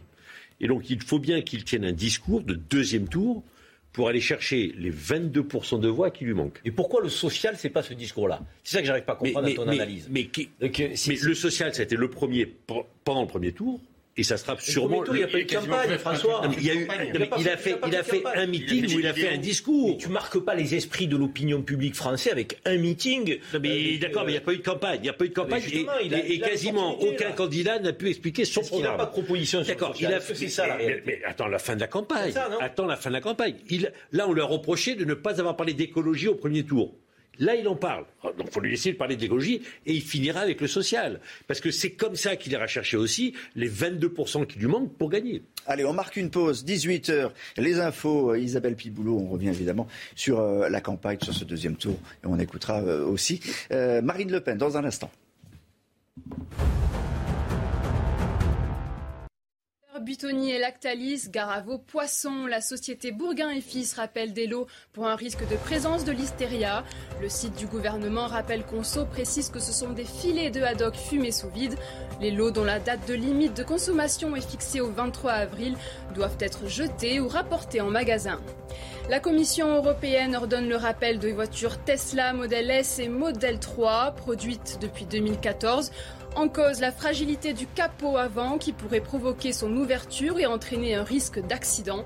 Le nombre de véhicules concernés n'a pas encore été communiqué. 8400 carats pour un poids de 2,8 kg. Il est surnommé Burj Al Hamal, un rubis brut de Tanzanie, l'un des plus rares et des plus gros au monde. Présenté pour la première fois dans un hôtel de Dubaï aux Émirats Arabes Unis, il sera mis en vente aux enchères. Son prix pourrait atteindre les 120 millions de dollars. C'est la suite de Punchline avec Karim Zribi, François Pouponi, Régis Le Sommier Gilles Montré.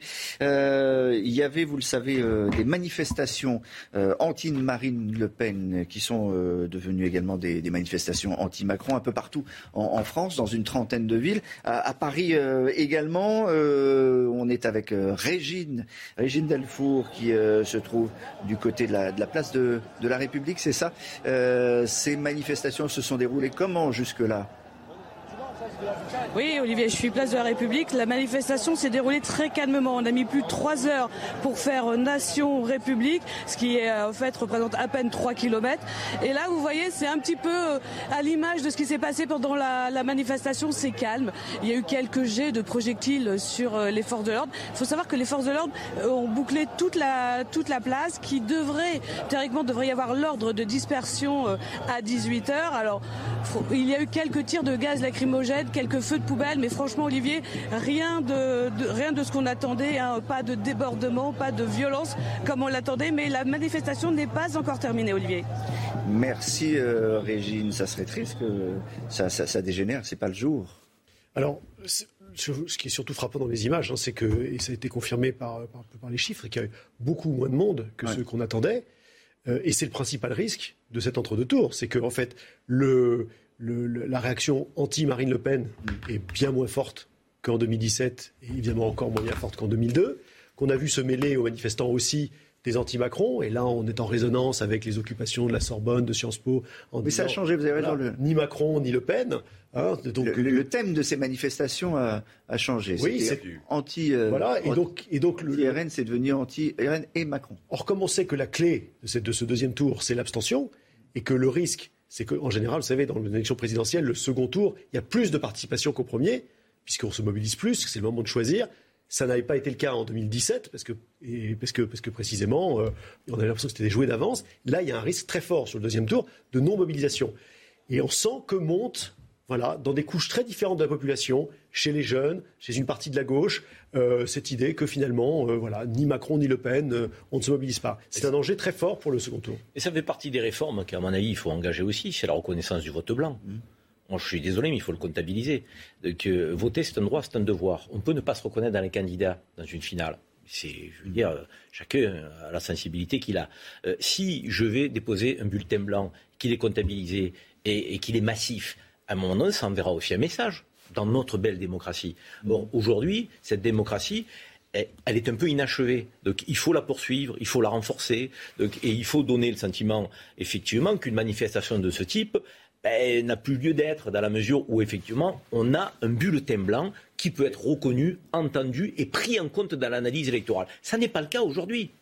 Il faut quand même noter, enfin, je, je, je, note avec satisfaction, je dirais que euh, pour une fois, on a une manifestation qui ne dégénère pas. Oui, c'est vrai. Euh, c'est en général à la fin de la manifestation. Hein, oui, mais bon, là, il y a eu trois heures quand même. On n'a pas l'impression qu'il y a ça a l'air d'être plutôt. Un, alors peut-être c'est le temps. Euh, peut-être qu'il y a moins de monde aussi parce qu'on est dans un week-end pascal et que les gens en ont profité pour aller à la campagne euh, s'aérer, j'en sais rien. Mais en tout cas, euh, pour une période quand même extrêmement tendue de par la tonalité des, des résultats électoraux du premier tour, électoraux du premier tour, euh, ça devrait normalement, on devrait être dans, quelque chose d'un peu plus tendu. Puis finalement, non. Alors peut-être oui, c'est peut-être le, fait que les gens euh, s'exprimeront dans les urnes. Quoi. Voilà. Elliot Deval euh, suit également pour CNews cette manifestation. Ce qui serait intéressant de savoir, Elliot, vous étiez au, départ à 14h, place de la Nation. C'est la sociologie de cette, de cette manifestation. Qui manifeste ou qui manifestait cet après-midi? Il y avait beaucoup de jeunes, je crois. Oui, c'est exactement ça, Olivier. Euh, depuis euh, le début de la manifestation, on voit énormément de, jeunes, d'étudiants. On a aussi des, profils qu'on pouvait redécouvrir ou revoir depuis les, mobilisations des, Gilets jaunes. Je vous écoutais attentivement, j'entendais euh, Régis Le Sommier dire effectivement, c'est une manifestation qui se passe dans le calme. C'est assez rare pour le noter. Alors, est-ce que c'est le temps? Est-ce que c'est le, fait qu'il y ait moins de personnes? Moi, je, je verrais plus cela par rapport au au rapport de force qu'il y a sur le terrain parce que la mobilisation a été euh, quadrillée, encadrée par les forces de l'ordre. Euh, les forces de l'ordre qui ont pris très au sérieux cette euh, mobilisation puisqu'il y avait plus de, de, 22 compagnies qui étaient mobilisées dont, dont 4 brigades de répression de l'action violente motorisées, 4 pédestres. Et tout au long du cortège, ils étaient flancardés, vous savez, protégés à, à, gauche comme à droite sur les flancs pour éviter que eh bien, ces, ces groupuscules qui étaient non pas nombreux, il y en avait moins qu'habituellement, mais qui étaient présents, eh bien, puissent créer ce qu'on appelle une, une nébuleuse et puis ensuite un, black bloc des tensions. On est arrivé place de, la République il y a un peu moins euh, d'une heure. Il y a eu quelques échauffourées, mais rien euh, de notable par rapport aux précédentes mobilisations qu'on avait pu voir. Et puis on a discuté avec ces, ces manifestants, je le disais, euh, extrêmement jeunes.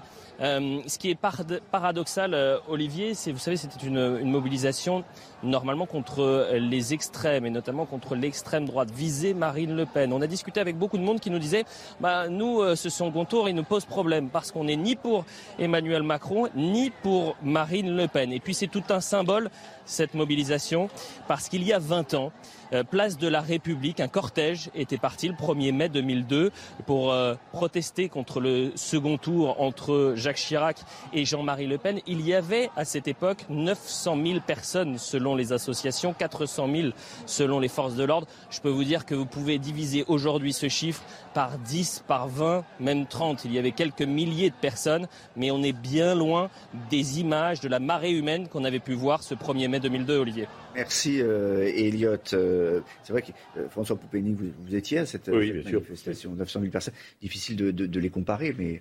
Ben, bien sûr, il ne faut pas comparer, mais, c'était la première fois que le Front National arrivait au, second tour, où la gauche était éliminée. Maintenant, régulièrement, lors des élections présidentielles, le, Rassemblement national maintenant, Le Pen, est au deuxième tour. C'est donc rentré quasiment dans les habitudes. Bon. Et aujourd'hui, elle est même à la porte du pouvoir. Le RN n'est pas le FN. Oui, mais bon, globalement, il y a quand même une. Ce qui n'est pas comparable, c'est que Marine Le Pen. pas comparable. Pas Marie Le Pen, surtout. soyons sérieux. Et moi, Marine Le Pen je, je, je, je m'oppose, je m'oppose euh, euh, au, programme de Marine Le Pen, euh, que c'est pas la candidate effectivement qui, de, qui, m'attire, mais j'essaie d'être un observateur de, que, honnête. Et c'est pas Jean-Marie Le Pen quand même. Marine Le Pen, elle s'est recentrée, son image est plus lisse, elle est moins brutale. elle avait un candidat dans cette élection présidentielle qui était à l'extrême droite de l'extrême droite, donc qui peut-être l'a rendu un peu plus sympathique que ce qu'elle est. donc en réalité, bon, voilà, donc c'est des éléments qu'il faut prendre en considération. Je, suis d'accord, mais en. Ce qui paraissait, même si bien sûr tout n'est pas comparable, tout, n'est pas comparable, mais 2002, il y a 900 000 personnes dans la rue pour dire nous ne voulons pas de l'extrême droite au pouvoir en France. Mmh. Aujourd'hui, en 2022, un parti qui est la succession d'un parti d'extrême droite. Le Rassemblement national n'est que la suite du Front avec des évolutions, avec des changements. J'entends ce qu'il dit, il a raison. Est, est aux portes du pouvoir.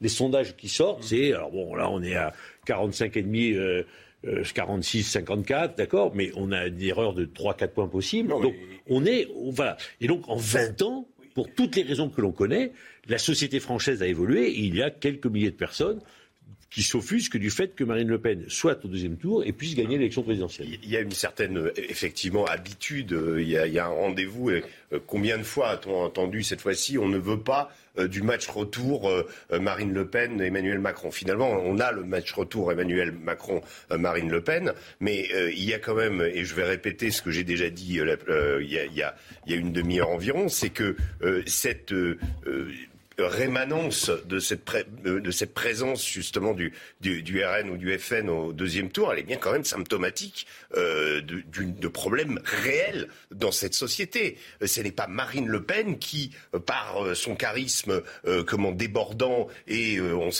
on, l'a dit hein, avant à une époque, elle travaillait pas ses dossiers. Là, on la voit quand même beaucoup plus euh, comment euh, préparée, beaucoup plus même par rapport à il y a cinq ans. Hein. Je, suis prêt à parier que le débat du deuxième tour euh, qui aura lieu donc cette semaine sera de nature différente, en tout cas sera beaucoup plus contrasté parce qu'elle elle, elle, est obsessionnelle là-dessus. Elle, n'arrête pas de, de s'y préparer. Donc c'est quelqu'un qui est déterminé, qui n'est plus la fille effrontée de son père comme elle pouvait encore apparaître il y a cinq ans. Elle est devenue, elle a labouré le terrain, ce que n'a pas fait Emmanuel Macron.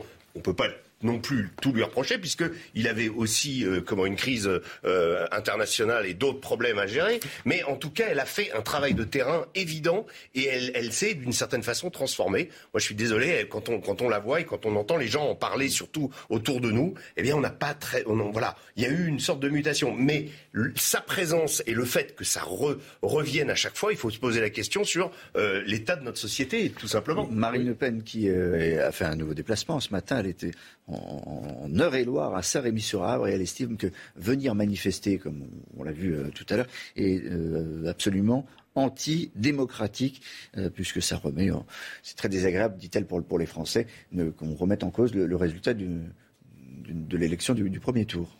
Si on s'est habitué, comme on dit, à ce que l'extrême droite soit au second tour, maintenant, c'est la troisième élection, c'est parce qu'en fait la France est maintenant coupée en deux on le, voit quand on regarde les électeurs qui se sont reportés, euh, qui ont voté Marine Le Pen, ou pour les extrêmes, et ceux qui ont voté pour, pour, pour Emmanuel Macron. Lorsqu'il y avait un affrontement droite-gauche, même en trois ans avec euh, Jean-Luc Mélenchon. À gauche et à droite, avant, vous aviez toutes les catégories sociales. Vous aviez un vote populaire qui existait à droite, vous aviez un vote, de, un vote de catégorie supérieure qui existait aussi à gauche. Donc vous aviez des deux côtés euh, quelque chose qui ne coupait pas, ni géographiquement, ni socialement. C'est plus le cas. On le voit, Marine Le Pen est en tête dans, certaines catégories de très loin. Elle est en tête chez les jeunes, donc c'est une, coupure générationnelle. Elle est en tête chez les ouvriers et les employés. Et elle est en tête dans le périurbain. Donc c'est aussi une fracture géographique. C'est si, pour ça que le discours d'Emmanuel Macron est si surprenant et peut-être à contretemps à Marseille. C'est qu'il faut bien sûr s'adresser à ces électeurs-là. En ciblant sur l'écologie, il parle à son camp. Alors peut-être qu'il va faire un pari gagnant. Peut-être qu'il va effectivement gagner à 52%, parce que peut-être que cette, cette France, euh, mm. voilà, qui est un peu de l'intérieur, euh, qui est la France, la France qui n'est pas déshéritée, elle se retrouve dans l'écologie, ça va faire 52. Mais qu'est-ce qu'on va faire le lendemain de l'élection? Qu'est-ce qu'on va faire avec les 48% si jamais c'est ça qui se passe? Marine Le Pen qui rappelait euh, ce matin que son, parti, enfin que elle, le vote s'est exprimé pour elle dans 22 000, 22 communes de, de, de, France. On, on va l'écouter, Marine Le Pen, donc ce matin en Eure-et-Loire.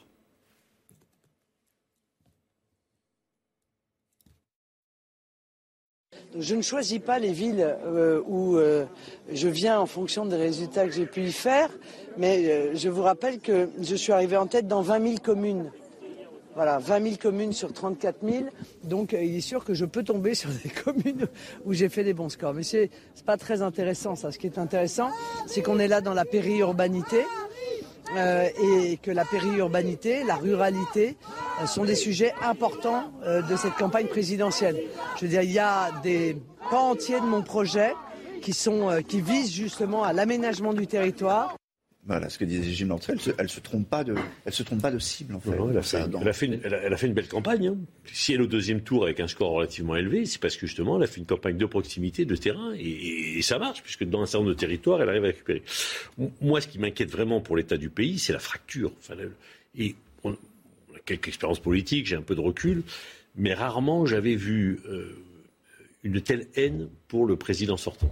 C'est-à-dire qu'il y a à la fois des gens qui le soutiennent, et on l'a vu, il est en tête au premier tour, J'espère qu'il sera élu, et on peut l'espérer et le souhaiter, mais la fracture est forte. Voilà, des gens qui disent euh, on en veut plus, plus lui. Donc ça, ça c'est inquiétant pour ce qui va se passer dans les 5 ans qui viennent. 22 000 communes sur 35 000. Donc euh, on était 36 000, il y avait 36 000 communes. Maintenant, avec le regroupement des communes, un peu plus de 35 000 communes, 22 000, c'est pas rien. Mais c'est quoi? Ce sont des territoires qui ont semblé être oubliés par ceux qui nous ont gouvernés. Par, par Emmanuel Macron par Emmanuel Macron, par son prédécesseur, par mm. celui qui l'a précédé avant. Donc euh, ces mots euh, que, nous ressentons aujourd'hui sur l'état de délabrement de certains de, nos services publics, sur des territoires abandonnés, c'est pas la, simple responsabilité d'Emmanuel Macron, c'est des politiques sur 10, 15, 20 ans qui n'ont pas été menées, d'aménagement du territoire, euh, de, que de rénovation urbaine, de, restauration aussi d'une offre de, sociale, de valoriser le travail.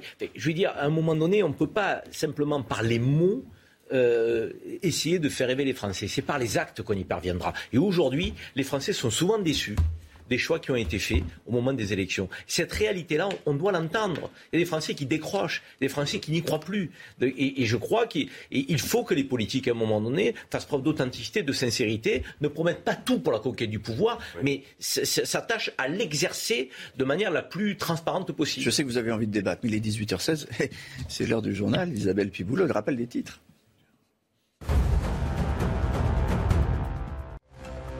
C'est le message de plusieurs centaines de manifestants à Paris. Un cortège parti de Place de la Nation jusqu'à Place de la République. Pas de Marine Le Pen à l'Elysée comme principale revendication. Un appel lancé par plus de 30 organisations et syndicats dont SOS Racisme. Une trentaine de villes se sont également mobilisées comme Lyon et Marseille. Les grands boulevards parisiens bloqués par Extinction Rébellion. Quelques centaines de militants du groupe écologiste se sont réunis à partir de 9h45. Ils dénoncent l'inaction des dirigeants face au réchauffement climatique. Environ 300 mètres de boulevards occupés. Une mobilisation qui, selon la porte-parole du mouvement, pourrait durer trois jours. 52e jour de guerre en Ukraine, Volodymyr Zelensky l'annonce. L'élimination des derniers soldats ukrainiens présents dans la ville portuaire de Mariupol mettra fin à toute négociation de paix avec Moscou. Le président ukrainien avertit que les deux parties se retrouveraient donc dans une impasse. un, choix de civilisation, voter euh, pour Emmanuel Macron ou voter euh, pour euh, Marine Le Pen. C'est ce que disait tout à l'heure le président candidat. Et je crois que par rapport, pour poursuivre ce que disait Karim, bon, on va dire globalement, euh, ça a été théorisé comme étant, euh, elle s'adresse à la France périphérique. Hein. globalement, c'est un peu ce, terme qui peut englober ces, bourgs, ces, euh, villages un petit peu oubliés. Il y a eu des plans, il y a eu certains développements dans certains endroits et d'autres, évidemment, où les gens ont, l'impression d'être abandonnés. Et je crois que là, ce qui s'est passé, souvenez-vous les régionales, on, l'avait, on avait mis comment le RN a des scores euh, le RN a finalement euh, sous-performé, euh, particulièrement ce parti, pour les régionales. Alors on a analysé ça en disant finalement, et je pense que c'était exact, c'est que l'abstention était devenu, et ça, ça traduit le ras-le-bol, euh, le, sentiment de dégoût absolu euh, de la politique, c'est-à-dire que l'abstention, c'est on ne s'intéresse plus, on, ne fait plus partie du système, on, laisse tomber complètement. Et là, ce qui est en train de faire Marine Le Pen, et c'est à mon avis l'un des, des, de ses axes, justement pour y arriver et pour euh, devancer Emmanuel Macron au deuxième tour, c'est justement d'arriver à mobiliser ces territoires, à faire en sorte qu'elle incarne à nouveau euh, un espoir pour ces gens qui n'en ont plus. Voilà. Et, je crois que euh, le, score qu'elle fait quand elle dit 22 000 communes, c'est quand même c'est très important quand même. Hein. C'est euh, c'est pas. Moi, quand je entends la diabolisation, franchement, ça me met hors de moi. Quand l'extrême droite monte, les partis dits traditionnels, dits républicains, on les qualifie comme on veut, devraient plutôt s'autocritiquer en disant si cet électorat aujourd'hui est de plus en plus important, c'est que nous n'avons pas su euh, à un moment donné, résoudre des problèmes qui existent dans le pays. des problèmes de pouvoir d'achat, on l'a vu, Marine Le Pen a axé sa campagne sur ça, des, problèmes de sécurité, de tranquillité publique, parce que c'est une réalité aussi. La question des flux migratoires, on peut parler euh, de la gestion des flux migratoires différemment d'Éric Zemmour. Je veux dire, enfin, il n'y en a pas qu'une manière d'en parler, mais il faut en parler quand on est un républicain. Or, aujourd'hui, on a l'impression que ces sujets sont des sujets un peu patates chaudes, qui sont évités. Vous avez entendu Macron parler de sécurité à Marseille?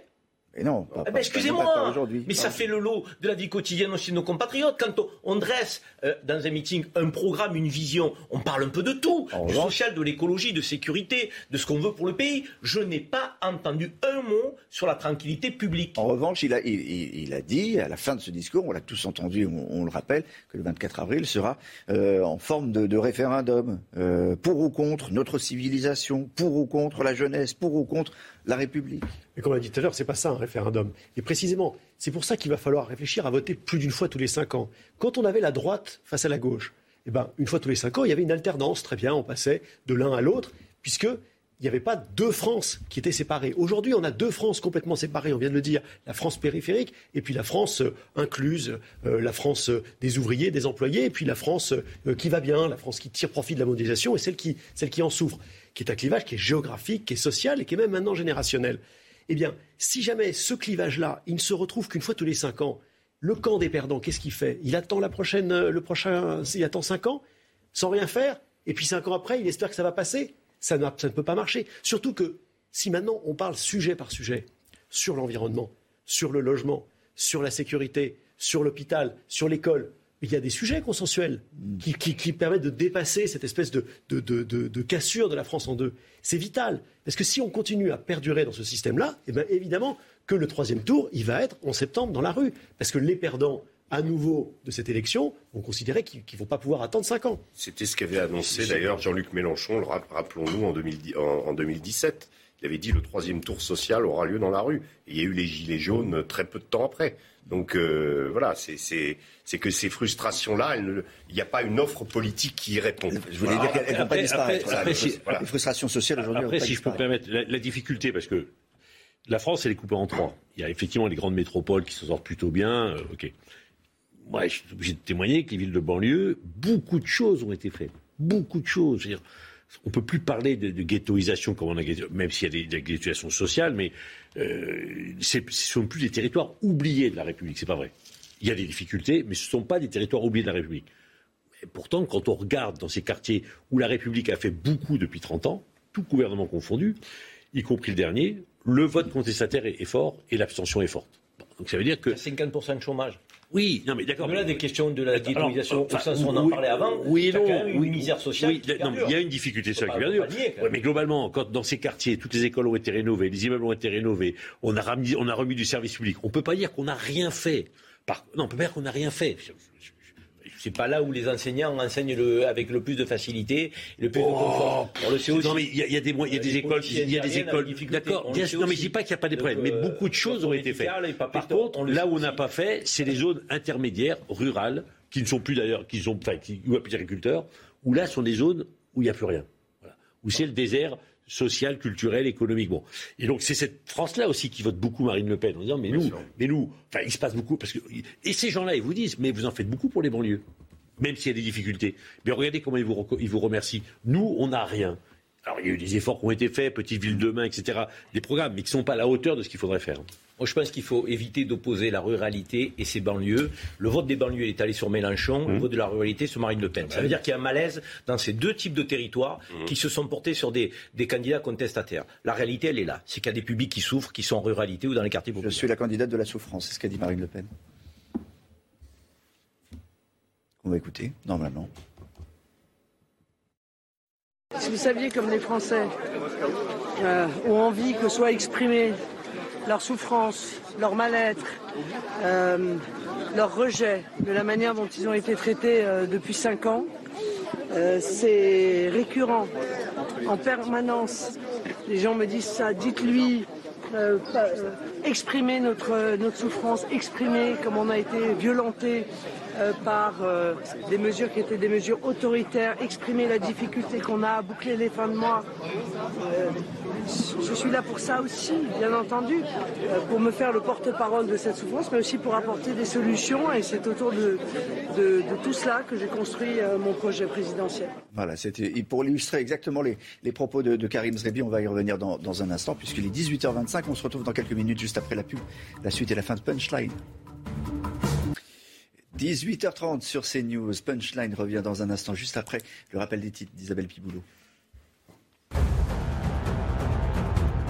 Moscou a prêté un avion pour ses 140 ressortissants expulsés par la France. Accompagnés par leur famille, ils ont embarqué à l'aéroport de Roissy en début d'après-midi. N'ayant pas le droit de survoler la France, cet avion fait l'objet d'un accord diplomatique entre Moscou et Paris. Le drapeau français flotte à nouveau à Kiev. L'ambassade de France en Ukraine est de retour dans la capitale. En raison des combats, elle avait été déplacée dans la ville de Lviv, à l'ouest du pays, au mois de mars. L'ambassade d'Italie, elle aussi, est retournée à Kiev. En Chine, à Shanghai, toujours pas d'assouplissement des mesures sanitaires. Le ministère de la Santé chinois a rapporté hier plus de 23 000 cas positifs. Les habitants, même asymptomatiques, sont, placés à l'isolement dans les centres de quarantaine. D'autres sont obligés de céder leur appartement pour isoler des personnes contaminées. Depuis début avril, la quasi-totalité des 25 millions d'habitants sont confinés. On continue à parler de, de la campagne euh, de Marine Le Pen euh, à présent. Euh, Dans quelques jours, elle va se mettre au vert euh, pour préparer le grand rendez-vous, c'est-à-dire le, débat télévisé. Je voulais vous montrer quand même une séquence ce matin encore, lorsqu'elle a rencontré un médecin, un médecin particulier, parce que celui-ci, en tout cas quelqu'un qui appartient au corps médical, qui a été écarté d'un hôpital parce qu'il ne voulait pas être vacciné. On va écouter cette séquence. Comme je ne voulais pas me faire vacciner contre euh, le vaccin Covid, j'ai été suspendu sans salaire pendant trois mois et demi. Donc maintenant, je suis en retraite depuis le 1er janvier. Mais qu'est-ce que vous comptez faire pour les gens qui ne sont pas vaccinés? Eh bien, je compte les réintégrer. Je compte les réintégrer immédiatement. Et plus que ça, je compte leur restituer le salaire qu'on les a privés. Il y a toute une série de soignants, toute une série de gens qui travaillaient dans les, hôpitaux qui pouvaient parfaitement se faire tester. Euh, et ils ont refusé de le faire euh, parce qu'ils ont absolument voulu imposer euh, la, la vaccination obligatoire. Moi, je pense que c'est profondément attentatoire aux libertés individuelles. Et, et- et le fait d'avoir euh, expulsé comme ça euh, des milliers de gens, euh, 15 000 soignants, mais aussi tous les gens, vous avez raison de dire, il n'y avait pas que les soignants. D'autant qu'aujourd'hui, les gens qui travaillaient dans les hôpitaux. aujourd'hui, on vient nous dire qu'il n'y a personne dans les hôpitaux, qu'on cherche du monde, mais on ne veut pas réintégrer les gens qui ont été virés, comme Bah, des malpropres. ben, moi, je vais les réintégrer et je vais leur, euh, encore une fois, euh, leur payer les salaires que- dont on les a privés. Mais je vous remercie. Voilà, j'aimerais votre commentaire sur cette, euh, sur cette séquence, mais a priori, elle, elle gère bien les choses, elle gère bien l'échange. Et, et cette, euh, cette idée de réintégrer euh, ceux et celles qui ont, qui ont été écartés de l'hôpital et, de leur- et surtout de les payer. Mon commentaire, il est très simple, moi. hein. Le prince, elle, elle- elle- elle parle à la France des exclus. Et globalement. tout à l'heure. Et là, c'est c'est une frange 15 000 personnels soignants qui ont été exclus de, leur métier, qu'on applaudissait à 20 heures quand même, hein, mm. avant qu'il y ait le vaccin, hein, qu'on qualifiait de héros, qui prenaient tous les risques, alors qu'ils n'avaient pas de masque. À l'époque, souvenez-vous, première vague. Donc euh, ces gens-là, on leur a dit non, le test, même s'il est négatif, c'est pas bon. Vous repartez à la maison, on ne vous paye pas. Mais on a une société qui exclut parfois, et qui exclut parfois de manière très maladroite, très blessante, très humiliante. Marine Le Pen, elle s'adresse à ces gens-là. On parlait aux gens des territoires euh, éloignés des grandes métropoles, qui se sentent oubliés, abandonnés. On parle aux gens qui euh, sont parfois victimes d'insécurité sociale et physique, de voie publique. Donc, elle s'adresse à ces gens-là. Et là, elle parle effectivement à ces personnels soignants de, que, qu'on a disqualifiés, qu'on a exclus, euh, parce qu'on a posé un cadre qui ne leur permettait pas de trouver leur place. Or, je pense qu'il faut entendre le message de ceux qui souffrent. Il faut entendre le message de ceux qui se sentent exclus. Ce ne sont pas tous des racistes méchants à diaboliser euh, donc, euh, avec les, les anathèmes qu'on lance habituellement donc, au Front National. Il faut l'entendre. Il faut les respecter. Et il faut les ramener dans le giron républicain si on estime effectivement que l'extrême droite n'est pas un parti euh, comme les autres. Mais euh, la diabolisation n'amènera rien, ne réglera rien, et certainement pas le problème de ceux qui se sentent exclus. Et c'est pourtant la, la, tactique ou la stratégie d'Emmanuel Macron.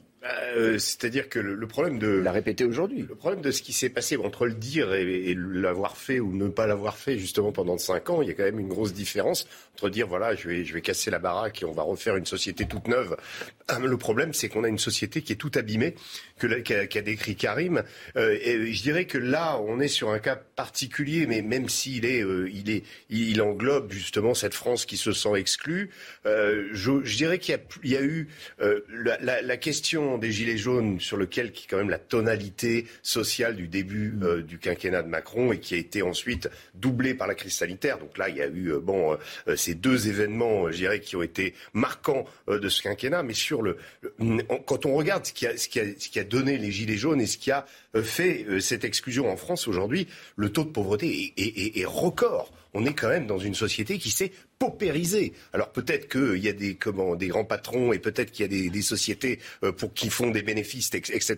Il y a moins de chômage aussi. Il y a moins de chômage. Oui, non, non, bien, sûr, non, mais, je, je, je ne dis quelle pas. société voulons-nous Des travailleurs pauvres ou créer des travailleurs qui, qui ah, et tout travail mérite salaire. Est-ce que c'est à l'anglaise Est-ce que c'est à l'anglaise avec des, des, petits boulots euh, qu'on peut multiplier ou est-ce qu'on donne euh, un, un, travail digne aux gens? Le, le, problème des, des, des, gilets jaunes et on l'a pas, pas, on l'a pas vu en fait, c'est c'est ce glissement dans la pauvreté de toute une, une frange de la population, glissement dans la pauvreté qui s'accompagne dans le comportement, parce que ce, ce, comment, ces personnels soignants, bon bah lui, il a, il a, il a refusé de se, se faire vacciner, mais il pouvait très bien se faire tester.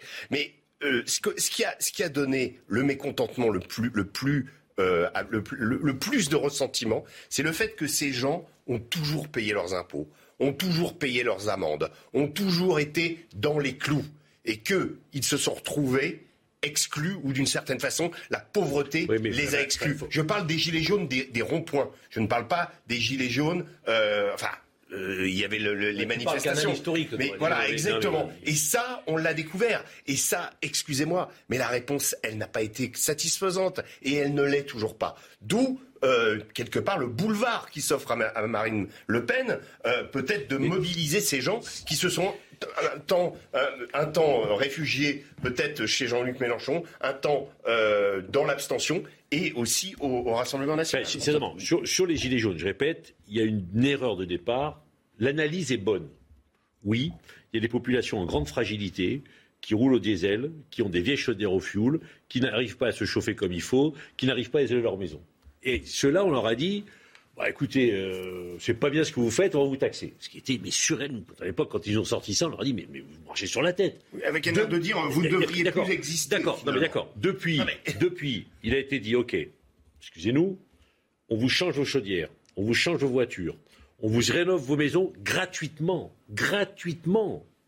c'est ça qui se passe aujourd'hui.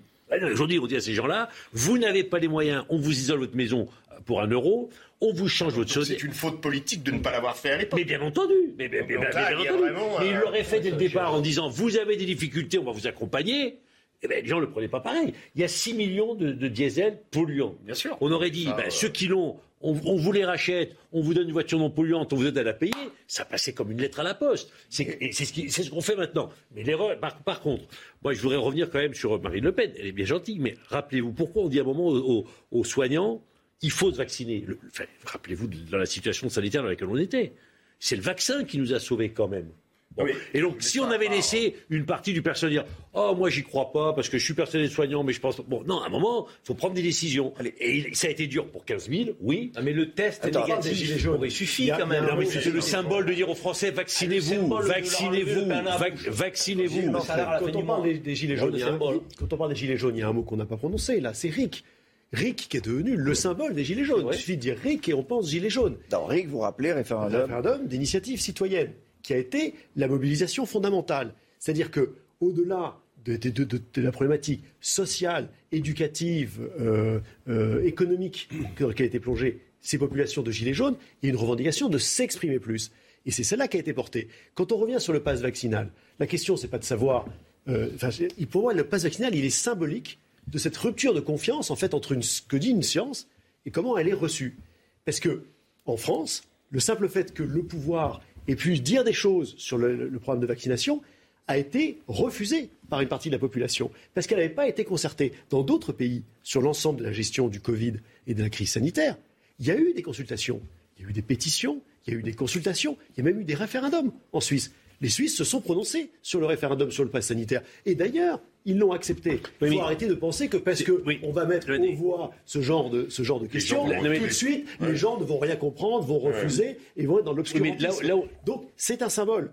C'est pour ça que je parlais de RIC au début sur les Gilets jaunes. Si on ne trouve pas de nouveaux moyens de consultation et de, pour, pour traiter des grands sujets c'est là où j'ai un désaccord. Ou alors, on ne peut pas dire qu'on est dans un pays où il y a des institutions, et je m'excuse, pendant la crise, euh, sanitaire, les institutions ont fonctionné. Les lois ont été votées, le, gouvernement euh, le Parlement a légiféré, le, gouvernement a été autorisé à prendre des mesures après le vote du peuple à travers le Parlement.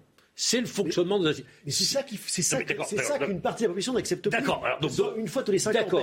D'accord. Mais dans ce cas-là, on dit. Oui, élu en 2017. Mais dans quel, dans, quel système on vit C'est pour ça que dans quel système on vit D'accord. Dans quel système on vit? C'est-à-dire qu'on vote et le lendemain du vote, on dit mais non, mais vos institutions, je ne les reconnais pas, moi. Je suis minoritaire, mais, je suis pas dans l'équilibre. Voilà. D'où l'idée d'arriver à la proportionnelle. Non, non, mais indépendamment du Parlement, entre aucune consultation des citoyens pendant 5 ans. Mais si, mais, mais, mais le, quelques consultations sur quelques sujets. Dans le système, dans le système représentatif qui est le nôtre, le peuple il est consulté tous les jours. Mais c'est ce système mais moi, vous n'aurez pas d'accord. par les gilets jaunes. Par une minorité, mais par une minorité. Allez, les gars, attendez, un mot de Karim Macron par Marseille. plus direct. Mais la démocratie directe, on vote tous les 5 ans. Non, mais moi, vous noterez pas de ma conviction que si les questions institutionnelles sont fondamentales pour amener les gens vers les urnes, la question sociale est la question prioritaire.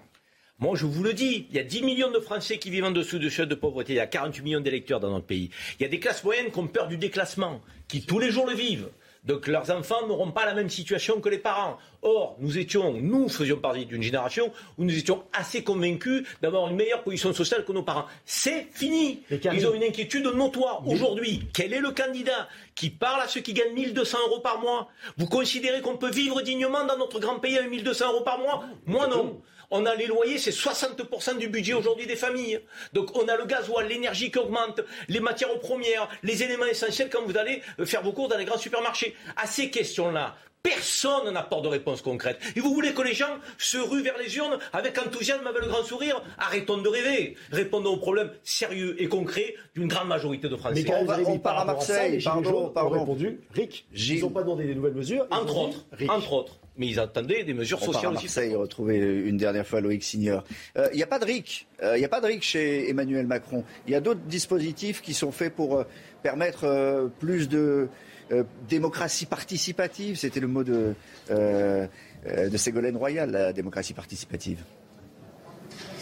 Oui, c'est euh, l'histoire d'un incompris entre Emmanuel Macron et, le référendum euh, pour des causes écologiques et à la demande d'une certaine partie euh, du pays. Il a déchiré un référendum local, en l'occurrence, au sujet de l'aéroport de, Notre-Dame-des-Landes. Emmanuel Macron, il avait promis, encore une fois, sur les questions écologiques, un, possible référendum à l'issue de la Convention citoyenne sur le climat. À chaque fois, il a eu une, une histoire très compliquée avec le référendum. Cette fois-ci, il en parle du référendum, mais il parle du référendum du 24 avril. C'est comme ça qu'il a conclu euh, son meeting tout à l'heure, le référendum entre Marine Le Pen et son projet et Emmanuel Macron et son euh, projet. Difficile de voir quelle est la réalité des intentions d'Emmanuel Macron au sujet du, référendum. Euh, au début de son quinquennat, il a agi très vite par ordonnance sur la réforme du Code du travail, sur la réforme de la SNCF par exemple. Derrière, il a essayé d'associer les citoyens, mais avec à chaque fois des victoires pas forcément très nettes. En témoigne la, Convention citoyenne sur le climat. Est-ce qu'il fera des référendums Rien n'est moins sûr. Donc euh, les preuves sont euh, formelles dans ce quinquennat qui euh, s'achève dans plusieurs semaines maintenant, dans quelques semaines maintenant. Est-ce qu'il en fera Pas sûr donc, mais peut-être associera-t-il davantage les citoyens. Il va aussi faire travailler les parlementaires davantage. On parle d'une commission transpartisane sur la réforme des institutions, mais il a une conception, Emmanuel Macron, du pouvoir qui n'est pas celle d'un président qui appuie, comme Marine Le Pen le promet, sur le bouton référendaire et encore moins celui demandé par les Gilets jaunes, le référendum d'initiative citoyenne. Démocratie directe, oui, mais toujours en lien avec le pouvoir exécutif et le pouvoir législatif. Le vrai référendum, on l'a entendu pour Emmanuel Macron, il aura lieu dimanche prochain face à Marine Le Pen. On va l'écouter précisément Emmanuel Macron il y a quelques minutes à Marseille. C'était en direct sur CNews.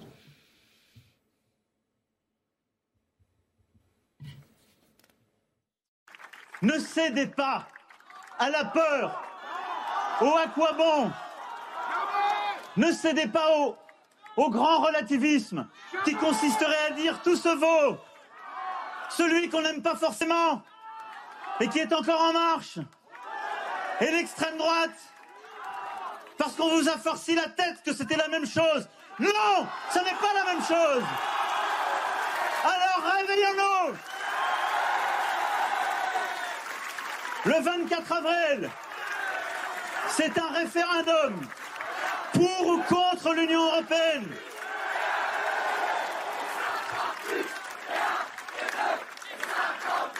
Le 24 avril,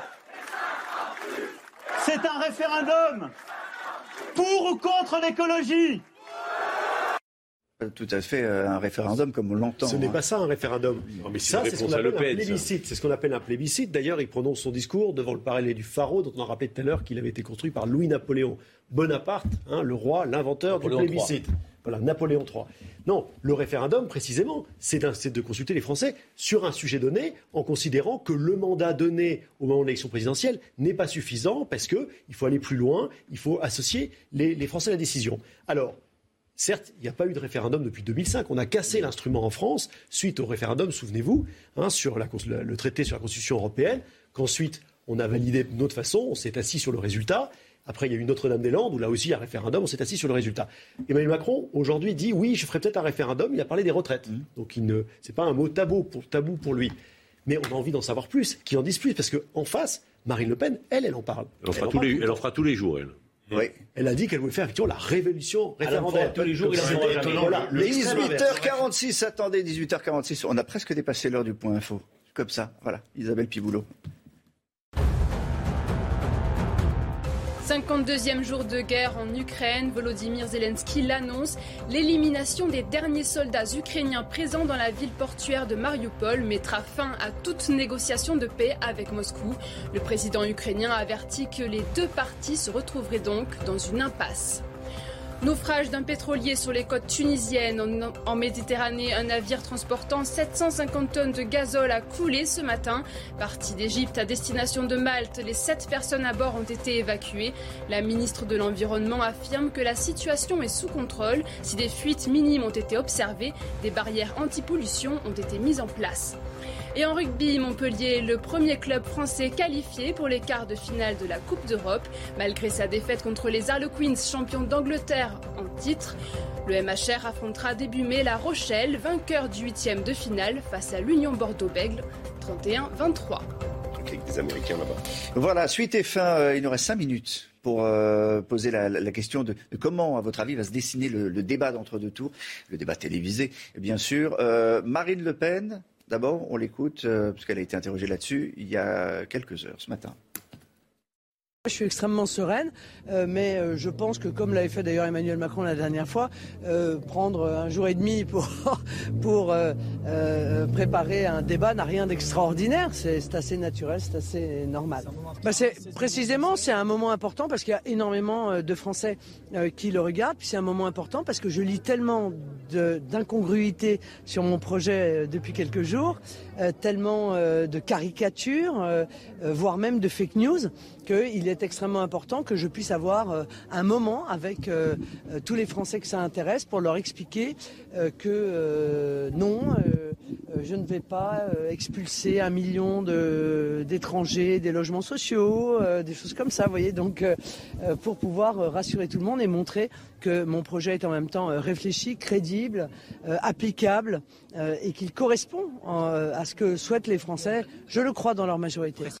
Voilà, ce, débat, elle s'y prépare depuis un moment. Euh, d'ailleurs, il paraît qu'elle s'entraîne avec euh, quelqu'un qui ressemble physiquement à Emmanuel Macron. Quand vous parlez aux proches de Marine Le Pen, il vous explique qu'elle euh, y a pensé quasiment pendant ces cinq ans. Et, le précédent a été un tel raté pour parce elle. Que ça, a été, ça a été un tel traumatisme que, et on l'a vu, cette campagne, encore une fois, nonobstant ce qu'on pense de Marine Le Pen, de son programme, de la personne, sa campagne est réussie. Marine Le Pen a gardé une forme de sérénité face à l'adversité. Il y a eu des défections dans son camp qui sont allés chez Zemmour. Elle n'a pas bougé. Éric Zemmour l'a attaqué personnellement. Il était à 17 dans les sondages au mois de novembre. Elle n'a pas bougé. Elle a gardé sa ligne, sa sérénité. Elle n'est pas tombée dans la brutalité, dans la surenchère, dans les invectives. Et aujourd'hui, pour elle, le point de mire de cette campagne réussie, c'est le débat. Et le débat, on sait très bien qu'à 5 ans, c'est ce qu'il avait fait imploser en bol. Euh, candidate incompétente, pas capable de présider destinée du pays. Elle veut prouver le contraire. Donc elle connaît ses dossiers, elle les a travaillés, elle a musclé sa dimension économique et sociale et, les, questions budgétaires sur lesquelles elle pêchait un petit peu. et elle attend Emmanuel Macron dans ce débat. Bille en tête, elle s'est entraînée avec un coach, elle a passé beaucoup de temps, elle va aménager son programme, j'en termine par là, de ces derniers jours, pour être prête, en forme, péchue et en dynamique sur ce débat. Va-t-elle le réussir? En tout cas, ça sera très, intéressant. Très bonne, euh, très bonne remarque parce que par, rapport à ce que nous disait euh, François Pupponi tout à l'heure, euh, que Emmanuel Macron était un peu fatigué. Emmanuel, comment Marine Le Pen, regardez ce qu'elle a fait la première semaine. Elle a fait des conférences de presse, moins justement de terrain. Elle, s'est remis à faire du déplacement sur le terrain parce que ça, c'est plus fatigant. Alors le président, lui, par contre, a dû mettre les bouches double parce qu'un petit peu obligé de montrer qu'il rentrait dans l'arène. Et je pense que la question de la forme, la forme physique des deux candidats va être très importante. Euh, contrairement à ce qu'elle dit, euh, à mon avis, elle n'est pas du tout sereine euh, à, la perspective de ce débat. C'est en effet un moment qui va être l'heure de vérité, d'une certaine façon. Est-ce qu'elle va réussir à rattraper ce gap elle, peut prendre tous les coachs. Elle peut prendre tous les coachs qu'elle veut. Regardez Valérie Pécresse, elle avait pris, elle avait pris des coachs pour oh, son meeting. elle avait pris son coach pour son meeting. Et à un moment, quand on est dans l'arène et qu'on est en face d'un débatteur qui n'est pas n'importe lequel, il faut être au niveau sur la forme et sur le fond. bien sûr. Mais et là, l'heure de vérité est arrivée, parce qu'elle sait très bien qu'elle a loupé la présente élection, entre autres à cause de ce débat, que, que les Français ont encore ça en tête, euh, et donc elle va y arriver pas sereine du tout, parce qu'elle sait qu'elle est en difficulté. N'a pas raté euh, ses rendez-vous médiatiques. Non, non, mais je parle du meeting. Non, mais, le, meeting, où, le meeting où elle n'a pas été bonne, euh, c'est le début de la fin pour elle. Voilà. C'était le moment où elle a commencé à perdre dans les sondages, le où elle s'en est jamais remise. Le mot de la fin, c'est Gilles ce, ce, débat va être extrêmement attendu parce que précisément, il n'y en a pas eu dans toute cette campagne. Il n'y en a pas eu. Il n'y a pas eu de débat entre les candidats. Il y a eu très peu de discussions sur les programmes eux-mêmes. Donc je pense qu'il va y avoir énormément d'attention et donc du coup, évidemment, énormément de pression sur les deux candidats. Démocratie, rendons le vote aux citoyens. Je le recite. On le voit bien ou pas? Voilà, c'est bon. Aux éditions Odile Jacob. Je cite également le, livre de Régis Le Sommet. Vous auriez pu, pu l'amener. Je le montre. Et je l'avais, euh, je l'ai amené déjà. Il doit être normalement. La, la vérité du terrain. 20 ans de, de grand portage. Merci beaucoup, Karim Zrebi. Merci, beaucoup à, François Pouponi. C'était euh, Punchline. Dans un instant, l'info revient évidemment sur CNews. Hi, I'm Daniel, founder of Pretty Litter. Cats and cat owners deserve better than any old-fashioned litter. That's why I teamed up with scientists and veterinarians to create Pretty Litter. Its innovative crystal formula has superior odor control and weighs up to 80% less than clay litter. Pretty Litter even monitors health by changing colors to help detect early signs of potential illness. It's the world's smartest kitty litter. Go to prettylitter.com and use code ACAST for 20% off your first order and a free cat toy. Terms and conditions apply. See site for details.